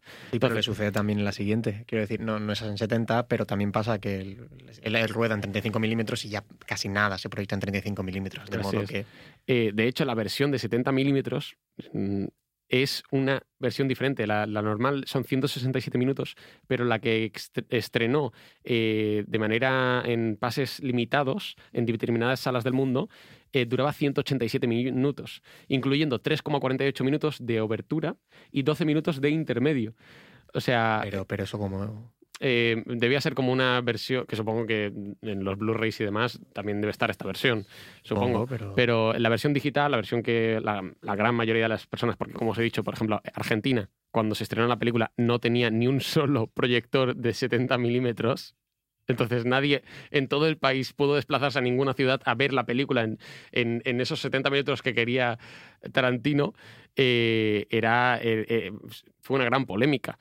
Eh, porque aparte de, ya no solo eh, ese, esa espectacularidad de, la, del Ul- Ultra Panavision, ¿no? sino cómo está rodada la película para que el Ultra Panavision sea algo por lo que, por lo que hacerlo así. ¿no? Eh, Un recurso no solo eh, de filigrana técnica, sino de eh, necesidad, narrativa. Eh, en, concreto, la... Eh, pedimos disculpas rápidamente, ha habido un problema técnico y hemos tenido que hacer un, corte un tanto abrupto, pero esperamos poder retomarlo con normalidad. Eh, si no recuerdo mal, eh, Mateo, estabas comentando el tema de que el estar rodado en, en 70 milímetros y el que no se pudiera, o sea, provocó problemas ya que no todos los, los cines podían eh, proyectar una película así, de modo que se tuvo que adaptar y demás. Y como sobre todo, que creo que es lo clave de Tarantino, ¿no? Es, es que no, lo que hemos dicho, ¿no? De, de cómo utilizar recursos. Pero quizá podemos entender que, que utilizar un recurso o cierto recurso en medio de, de la película puede ser un capricho, pero cómo no lo es. O sea, quiero decir, cómo eh, estabas con eso, ¿no? Con que eh, grabar en 70 milímetros no era un capricho de decir, mira, quiero hacer una película en 70 milímetros, sino que tiene un sentido para con la peli que quiero hacer. Sí, al final mm, resulta un recurso narrativo por cómo eh, esa capacidad panorámica que tiene la imagen eh, nos permite eh, ver representados paisajes absolutamente increíbles, porque además está rodada. Eh, en, en la- no es que esté hecho por CGI, los paisajes son están rodada en, en- a menos no sé cuántos grados, menos veintipico grados bajo cero, entonces supone eh, un, un hito ya no solo de, de- a nivel de imagen, sino a nivel de rodaje, Claro. porque tuvieron que utilizar las lentes que se utilizaron en Ben Hur Es cierto, es cierto. eh, para rodar a temperaturas tan bajas. Ujú. y, y eso le da una- un sentido de inmersión a la película muy, muy interesante, sobre todo en esa primera hora de la que hablábamos, en la que la diligencia llega a la mercería de, de, de Mani o sí, Mini, Mini. de Mini. Sí, claro, porque igual quizá pueda chocar, ¿no? Que, que hablemos de una película en la que está, la gente se queda atrapada en una casa por una tormenta y hablemos de paisajes. Pero es cierto que la película, aparte de esta introducción en la que vemos la llegada, tiene, eh, como nos tiene acostumbrado Tarantino, momentos eh, de, de flashbacks, de, de piezas eh, que se transforman en, en piezas en sí misma, ¿no? O sea, como un flashback pequeño acaba convirtiéndose en un capítulo prácticamente y como pues ahí sí que nos lleva fuera, nos lleva a sucesos que tienen lugar fuera de la, la mercería de Mini y en, en momentos distintos, por supuesto. Eh, eh, esta era como la la segunda mm, gran punta de lanza que tiene la película. No está la, la, la, la, mm, Banda sonora, hemos dicho. la banda sonora, la dirección de fotografía eh, y creo que al uno de los puntos, casi por necesidad, lo que decía eh, Omar, Omar decía que no- la acción llegaba muy tarde, pero es que no hay acción de, de disparos o de mm, la gente pegándose, pero sí hay acción de diálogos, diálogos frenéticos y absolutamente ingeniosos que hace que para mí sea eh, la película con mejores actuaciones individuales, tanto de eh, Kurt Russell como de Samuel L. Jackson, eh, con, de nuevo espléndido, te- es que teniendo, tiene un momento de un monólogo que es único, como el propio Christoph Waltz, que vuelve, Waltz, que vuelve a estar aquí. Eh, Mm, está. Yo creo, o sea, está, está Tim Roth en lo que diríamos que hace el papel de, de, de mm, Christoph Waltz, diríamos, ¿no? Sí, sí, sí, sí, Es- sí. Ya me, está, me estaba cojeando a mí ah, Christoph Waltz. Es verdad, Sí. verdad, verdad, verdad. O sea, perdón. es que Tim Roth, es verdad. Tim Roth está- es- hace un papel De- del de que que estamos acostumbrados que haría Eh, a eh, Christoph Waltz. un Sí, señor mayor muy, muy, ele- o sea, muy elegante, muy educado, Sí, eh, sí, elegante sí. por la manera de hablar, no, no por Mm. tanto por su apariencia. Sí, sí, eh, to- Sí, de- totalmente. De, Tim, hecho, el, Tim el actor Roth. de doblaje es el mismo. Entonces. Ahí está. puede ser es que- verdad. Y al hablar, y tienen el mismo, el mismo tono, tienen la misma forma de hablar. Además, ese- es, ese es, tono- a nivel vestuario y apariencia, Claro. Claro, y se asemeja al muy Dr. Schultz. pintoresco, de- el, el bigote, es Mm. decir, que es- se parece Se- mucho se parece efectivamente más a- al Dr. Schultz. se claro, parece más a que- King Schultz que, que, Han Land- Sí, que sí. Hans Landa. Y Eh, hablando de actores, hay, hay una aparición en la película que no diré por hacer spoilers, pero es un actor que no esperaba para nada ver. O sea, si podéis evitaros ver el casting, eh, hay un actor que, que jamás me hubiera esperado ver en esa película, ya está. No, no diré nada más. Joder, como lo ha dejado aquí. ahora Ahora, mismo no caigo porque hay un montón de actores que... Sí, pero Eh, y, y esa es la tercera eh, cosa que yo creo que, que hace a esta película dentro de las cinco que de hoy la mejor, ¿no? Banda sonora, su fotografía única y las mejores interpretaciones individuales de estas, de estas cinco películas. yo creo que eso se atribuye a, a, por supuesto, a unos pedazos de actuaciones, por supuesto, al pedazo de director que es, y, pero por supuesto a lo pedazo de guion que es. Ahí está. Porque si de- en algo se apoya eh, un porcentaje enorme de esta película, que no por infravalorar los demás em, eh, elementos, como ha dicho Mateo, o sea, que ha destacado Mateo, perdón, pero sí que es cierto que esta es una película de guion. Si, si no van a salir de la casa, aquí va a estar todo en los diálogos, va a estar en una... eh, hemos dicho, la violencia tarda en llegar, ¿no? Pero está llena de violencia interna, de una violencia contenida, de una violencia en los diálogos, de una violencia en las ideologías, de una violencia en las sospechas, en el no fiarse del quien, de con quién estás Sí. atrapado en un mundo salvaje, porque no estás atrapado en un hotel en, en- en- en la actualidad, estás atrapado en el salvaje oeste, en el que toda vida tiene precio, en el que cualquier persona está dispuesta a matar, nadie se fía de nadie y se crea una tensión que es, que es una tensión enorme, es una película, es un, es un muy buen thriller, a mí me parece, o sea, me parece un peliculón, es lo que quería decir, sencillamente no es con la que más...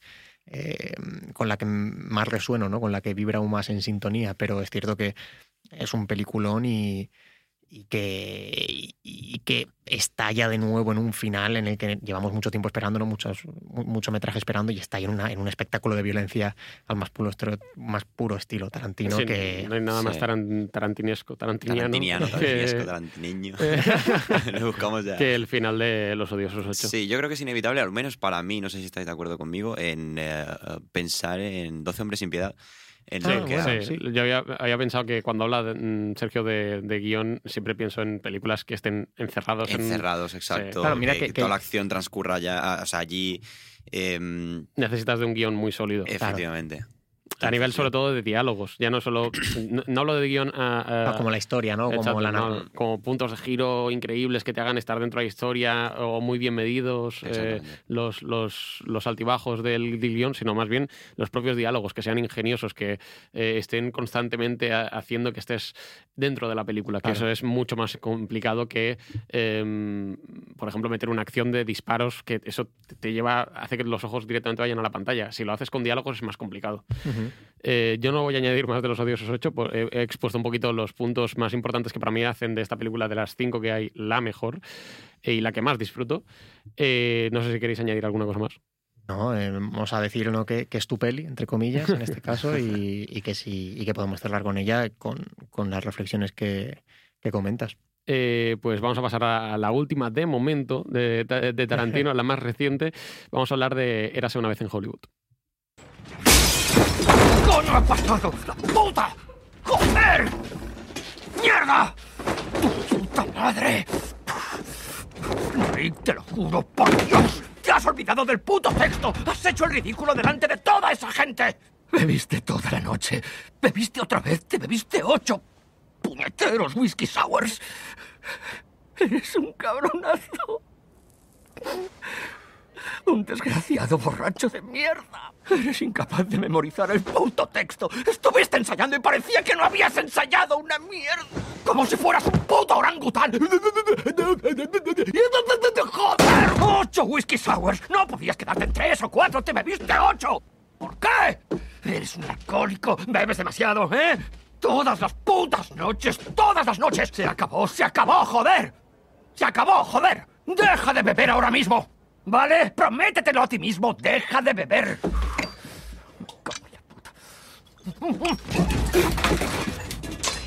¡Joder! Demuéstraselo a esa puta niña. Demuéstraselo a Jim Stacy. Demuéstrale a todo el puto equipo quién es el puto Rick Dalton. ¿Me oyes? Te lo advierto. Como no digas bien tus frases, te vuelo los putos sesos esta noche, joder. ¿Te enteras? Acabarán tus sesos esparcidos por toda la piscina. Va en serio, hijo puta. Contrólate de una puta vez. Eh, eras una vez en Hollywood para, bueno, obviamente, eh, quiero decir, eh, voy a ahorraros el spoiler, me flipa, es una película que me encanta y que por supuesto tiene mucha chicha, pero desde el punto de vista más, más superficial ¿no? y más casi verbal y directo y, y visceral, es que es la única que he podido ver en el cine. He podido en el sentido de que, pues, cuando estrenaban las demás, yo todavía no era tan. No, no tenía una cinefilia cultivada y- y- y pero esta ya me pilló como, oye, se estrena una película de Tarantino, una película que yo iba esperando desde hacía año y pico cuando se supo que iba a hacer una película ambientada en el Hollywood de los 60, protagonizada por DiCaprio y Brad Pitt y que aparecía Al Pacino y Margot Robbie. Yo dije, yo esta película la quiero ya, o sea, la necesito ya. Y efectivamente fui al cine, fui con Omar además y, y con otro amigo. Y recuerdo mm, un par de cosas en el cine. Una era tener a una señora al lado que había traído a sus dos hijos de, de 7, 8 años. Sí. Y yo pensando, señora, ¿sabe usted lo que está haciendo? Es decir, claro, llegó el final de la película, porque es una película, de nuevo, un poco contenida para ser Tarantino, pero hace como en Odiosos. O sea, la contiene toda la película, de, de- de- que es larga, calmada, para, para hacer un final de explosión de violencia, que luego lo comentaremos, pero yo dije, estos chavales no se olvidan en, su vida de lo que debían acaban de ver. muy cinéfilos los niños. Yo creo que ve- venían de ver psicosis y ya. Sí, no, no, no, o sea, venían, venían curados de espanto. Sí, no, pero eso, y recuerdo verla y salir y decir, ¿qué has hecho, Quentin? O sea, eres un sinvergüenza y, y, eh, vamos, me, me flipa. Ahora, si queréis, la vamos desgranando un poquito más, pero adelante, ¿qué opináis Yo vosotros? salí feliz del cine ese día. Yo salí feliz. O sea, dije. mm, no, o sea, de verdad, es la primera peli que vi de Tarantino. Imaginaos. ¿Ah, sí? Es la primera película que vi de Tarantino. ¿Cómo? Sí, es ¿La la, primera? Sí. Es, la, primera película Sí. que viste. Lo, me confieso, chocar muchísimo. Lo confieso aquí, en vivo y en directo. Eh, es la primera película que vi, que vi de Tarantino. Es, es un, es un fan. Dime, dime tres canciones suyas. Eh, es un fan sí, falso, ¿eh? Sí, la verdad es que no estuve. Olvidar no los, estuve- los dos volúmenes de Tarantino. eh, Vamos a rehacerlos con otra persona. Siento mucho no haber, que, que- que, no haber estado en el 92 para poder ver, Reservoir Dogs en el cine. Me quedaban unos cuantos años para nacer. Eh, no, pero mm, quizás... eh, bueno, sí, es que es la primera película que vi de Tarantino y la vi en el cine y me enamoró y dije, mm, voy a vérmelas todas. bueno, vamos a ver todo Tarantino. Ento- entonces, sí, y no me las he visto una vez cada... O sea, no me las he visto una vez Ah, eh, cada película. Ya, claro. Eh, la he visto, he visto una y digo, voy a ver la otra, y voy a ver la otra, y voy a hacer un maratón, pero seguido, ¿sabes? Acabo de Eras una vez en Hollywood y empiezo otra vez con Reservoir Dogs. o sea, eh, por eso estoy aquí. Hola. Si estoy aquí es gracias a Eras una vez en Hollywood. ¿no? Eras una vez en Hollywood. Hombre, ahora eh, yo me- tengo que confesarlo, sí. Me ha generado curiosidad. ¿Cuál fue tu primera película de No, Tarantino? no lo sé, le he estado dando muchas vueltas estos días, porque así como si recuerdo, por ejemplo, de Scorsese, ¿no? mi director favorito, sé que fue cuál fue la primera que vi. De, de Nolan, creo que también, eh, sabría decir cuál fue. Seguro, además, porque fui a ver la cine, fue Batman Begins, pero yo que iba a saber quién era Nolan, o sea, no tenía ni idea. Uh, pues, tenía cuatro años. De Nolan no lo sabría yo, pero. Pero bueno, que en general yo suelo acordarme, ¿no? Porque sobre todo tienen mucho impacto en mí. Es decir, Mm. Scorsese es mi director favorito, vale, pero por más que me flipen todas y que considere muchas horas maestras, mis favoritas siguen siendo las, las que primero vi porque fueron las que me impactaron y empezaron a hacer que, que, germinara ¿no? este, este amor que profeso por él. En el caso de Tarantino estoy bastante seguro de que las primeras fueron Pulp Fiction y me- creo que fue la primera, fue Pulp Fiction y me decepcionó. Bueno, no, lo primero que vi de Tarantino fueron los primeros minutos de, de Los Odiosos 8, pero en casa de un amigo y, y la dejamos a los 15 minutos porque era súper lenta y mis amigos dijeron, no quiero ver esto, y la quitamos, y yo tampoco iba a insistir. Precisamente, lo Eh, hemos hablado. Claro. Eh, y, pero luego, pues eso, eh, probablemente Pulp Fiction, que me decepcionó la primera vez, pero bueno, que, que, eh, Dios perdone al, al Sergio que, que- que pensó que, que esa película no era tan buena como de verdad lo es. no, no vamos a tenérselo en cuenta, supongo, porque. Solo, solo tenedme en cuenta que no he visto Death Proof. No, pero eh, probablemente serían eh, Pulp Fiction, eh, o, mm, Malditos Bastardos y Django. Sé que por eso, sobre todo, Django y Malditos Bastardos me, me- me impactaron tantísimo que... eh, pero bueno, eras una vez en Yo- Hollywood. Yo sí recuerdo la primera y eh, ahora con el claro, yo no sabía ni que era su primera película, pero Ah, sí, sí, eh, eh, coincidió con que era su ópera prima. Yo la primera película que vi de Tarantino fue Reservoir Dogs. Ostras, eso es muy de, muy de pijito de cine, muy de, muy de cinéfilo, ¿eh? No, no, yo, no, yo es que lo primero que vi de Tarantino fue Eh, Reservoir Dogs. ¿sabes de- ¿Habéis visto La boda de mi mejor amigo? No, eso es su primer cortometraje, eso no la conocéis. ¿Sabes por qué? Parece que es eso, parece que es de cinéfilo, de, de gafapasta, de, de- Pero es todo al, al revés. Es esto de que te dices, no sé qué ver. Voy a buscar un top en YouTube de eh, películas eh, de, de películas de cine negro o, o thrillers. Sí, No- lo que buscaría cualquier Sí, adolescente. no, no Sí, sé, sí. No, no sé qué, qué busqué, pero es eso, me llevó a un top de... eh, Perros de reserva, y dijiste, tengo que verla. Exacto, te- tengo que ver Reservoir Dogs porque va de un atraco que no, no enseñan nunca el atraco y yo, oh, esto interesante. Me puse Reservoir Dogs, me gustó y aquí estamos. Y ahí para adelante, ¿no? Y aquí estoy. Y Aquí es tu estoy. favorita, ¿verdad? No, Eh, no. no, Pero que no- no. Eh, eh, No, pero Jackie Brown dijiste. De, de las anteriores... Es que Jackie Brown y odiosos, es que tienes una colleja, tío. O sea, vienes aquí a defender al chaval al que pegan en, en el patio. O sea, ¿qué es esto? Y orgulloso, orgulloso estoy. Es verdad que de la... de la, mm, o sea, dije Jackie Brown el, el primer programa más por defender... Por lo mismo que hoy. O sea, Eh, necesitas reivindicar. no. decir. No, de, e- esta de Odiosos 8 yo la disfruto muchísimo. Jackie Brown también, no, no la interpretéis, pero no sé si Jackie Brown de las otras sería mi favorita. Vale, entiendo más que fue, en ese, en ese caso sí que fue como un poco de, "Va- tengo que reivindicar, Reivindicar, esta, y esta es como, no, no es que la venga a reivindicar, es No, que no, es esta, ¿no? Esta, esta es de, las, de, de mis favoritas, eh. Odiosos 8. Eh, Pero vaya, que empezaste quizás- con Reservoir Dogs. Sí, empecé con Reservoir Dogs. Quizás de las primeras podría decir que la que... Es que claro, la- las, están muy empatadas para mí. ¿eh? Deberíamos hacer un programa de las cinco primeras. Sí. Volviendo a Érase una vez en Hollywood, eh, bueno, mm, director de fotografía otra vez, eh, Robert, Richardson, eh, que también está excepcional, eh, la recreación, la- eh, el apartado de diseño de producción y diseño artístico de esta película es único. A mí me parece lo mejor de la película. La recreación del Hollywood de los 60. Sí, sí, o sea, es, eh, es una carta de amor al, al- a ese Hollywood. Eso quería decir, sí. es de- que- Sabes que es claramente una carta de amor a ese, a ese cine eh, de los 60, a ese cine que le enamora a él, eh, del que rescata la mayoría también de sus referencias. Eh, y qué mejor manera de hacerlo que con los dos, como ha dicho Sergio antes, eh, con los dos eh, actores mm, del siglo. por así decirlo, eh, Brad Pitt y, y Leonardo DiCaprio, acompañados de Al Pacino, que sí que es verdad que mm, su, su actuación es más eh, Anecdótica, anecdótica. sí. eh, y también tenemos a Margot Robbie, que también es una estrella en, en emergente. Eh, Bueno, y hace Sharon Tate, hace otra estrella, quiero eh, decir. exactamente. Em, y por eso, y por este batiburrillo de cosas, es para mí, eh, voy a decirlo ya, mi favorita de estas cinco que, de las que hemos hablado hoy. Eh, y sí que es verdad que, ah, rescatando también lo que hemos dicho antes de cuáles son las películas que menos gustan a la gente de Tarantino, eh, he obviado Eras una vez en Hollywood, pero es que yo he visto muchas críticas Sí, a sí, Eras sí, sí, en sí. Hollywood, Sí. eh, como diciendo que es la peor de Tarantino, pero, pero hay gente... Estuvo dividida la crítica ahí, sí. Pero es que hay gente eh, afirmándolo eh, rotundamente. o Sí, sea, sí, sí, diciendo no, no, que, de hecho creo mucho... Sí, sí, sí, que ha hecho Tarantino, que no sé qué. Bueno, eh, peca- se, le, se, le, se le criticaba mucho a él, es que no pasa nada. Sí. En- Es una película en la que no pasa nada. ¿Qué, qué pasa en la peli? Digo, Pero pues es que no... o sea, la película es lo que hemos dicho, es un retrato de Hollywood. Hollywood es la protagonista. efectivamente, no está intentando contar ninguna historia. Bueno, de hecho, sí, No, quiero sí, claro, claro, pero no me refiero a lo que a lo Ya, que parece que me refiero. ¿Sabes? No, no, no, no quiere. No sé cómo. Sí, ahora no, no, mismo no, no sé tiene, cómo no, tiene, no tiene la historia de Kill. Bill, no tiene una, Exacto, una no historia de un personaje que pase tal. Con, Es, es de nuevo... un inicio y eh, un final que, por el que el personaje pase por muchas etapas, No, no, no. sé qué, no. O sea, es, es Bueno. ese lo, que has dicho tú, que es un retrato de, de- del Hollywood de los 60, de, de- los- del principio de, los 70, em, y que es, está, o sea, está retratado perfectamente al milímetro. Es, eh, es- para mí es una de las mejores, está en su, está, es en su top 3. O sea, Es un yo, eh, yo la dejo en el tercer escalón del podio. Aquí en Le Gran Cataloguer. Le Gran Cataloguer, sí, así como Cate- es- Categorizador.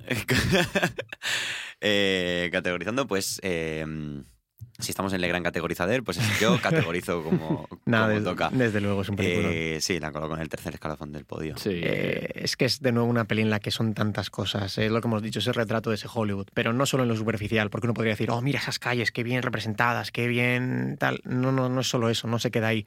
Es el amor que profesa por el cine de decorados, el cine clásico en el que el decorado está ahí y no es CGI. Y tú ves esos decorados en la película. Es el amor de nuevo por, por, los, por cada una de las personas que trabaja en el cine, desde el, doble de riesgo, como hemos dicho, de nuevo aquí, Brad Pitt hace de doble de riesgo, hasta el actor principal, hasta el quien te hace los decorados, hasta quien te hace el maquillaje y el vestuario. Es decir, es todo una oda al hecho de hacer cine. Es de nuevo una ucronía, porque habla de un año muy oscuro y un suceso muy oscuro eh, que, sucedió. eh, y, de nuevo, digamos que hace lo que le da la gana con él. eh, cuando hemos dicho que, que Margot Robbie interpreta a Sharon Tate, bueno, es decir, es, un momento de Hollywood y de la historia de Estados Unidos que, eso que tiene sucesos bastante duros y oscuros para pues de nuevo para su historia me están saliendo los, eh, sustan- los sustantivos no ves cómo es que mal estoy están saliendo los, los sinónimos bastante regular ¿eh? pero mm, pero de nuevo es eso establece además con esta película se pone junto a Scorsese y a, Lur, y a Baz Luhrmann como los, los únicos directores que han trabajado más de una vez con DiCaprio, que son muy pocos, y han trabajado eso, eh, Scorsese eh, habitualmente, Tarantino con Django y, y La soledad en Hollywood, y Baz Luhrmann con El Gran Gatsby y Romeo y Julieta, es decir, no es tan habitual. Una curiosidad que no sé si es eh, cierta, o sea, no sé si es cierta, me ha venido a la mente, no estoy seguro, corregidme vosotros, creo que es la primera vez que trabajan juntos eh, eh, Brad Pitt y... No, tío, malditos. Ah, Brad Pitt y DiCaprio. Brad Pitt y DiCaprio. Puede ser. Que, en plan, Sí, como que, sí, sí, sí. que eh, so- son actores que tienen mm, Sí, es- carreras que empiezan muy a, a Es un poco de Niro y Pacino, ¿no? Que quitado del padrino, luego no coinciden hasta Hit, ¿no? O sea, es como Exacto, que- que- muy equiparables además. Exacto, que, que parece que los hayamos visto en varias películas juntos y es a lo mejor su primera película juntos. Sí, sí. De hecho, eh, sí, sí, sí. Es, eh, creo que sí lo es, pero Ahora que alguien nos lleve la contraria, pero juraría que sí. De hecho, una de las críticas eh, a esta película era que mm, Tarantino había desperdiciado el dúo de Brad Pitt y, perdonar. y- y DiCaprio. cosa que- Brad Pitt no estaba tan guay desde el Club de la de Lucha. verdad, vaya Oscar. Qué vaya molón. Oscar. Qué molón, Vaya Brad Oscar. Pitt. Vaya Oscar, el primero de su carrera. Aquí hay eh, dos Oscars, ya, ya que hemos dicho los Oscars de las otras Mm. películas, aquí está el Oscar eh, de, de Brad Pitt, de mejor actor secundario, mejor actor de reparto y eh, diseño de producción. Diseño de producción, que como hemos dicho, el diseño artístico y el diseño de producción son increíbles. Parece que estemos en Los Ángeles en, en, los años 60. Y, también es un poco por el amor que tiene en esa, de esa década Tarantino, ¿no? Que él nació en aquella década. Eh, él se cría con esas series de televisión porque no solo habla de... Con la radio, con la música y con todo eso. Y dice, es que no me tuve ni que documentar para esta película. O sea, lo tenía todo en mi cabeza, solo tenía que sacarlo, plasmarlo. y es un poco lo que hace, ¿no? Eh, no sé si queréis añadir más cosas.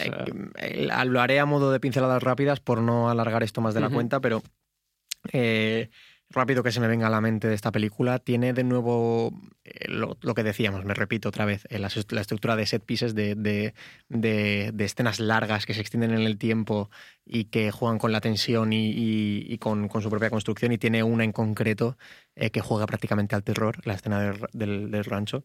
es, prácticamente, es, terrorífica, o sea, es, un momento de, tensión, pero eso, es que es terror puro.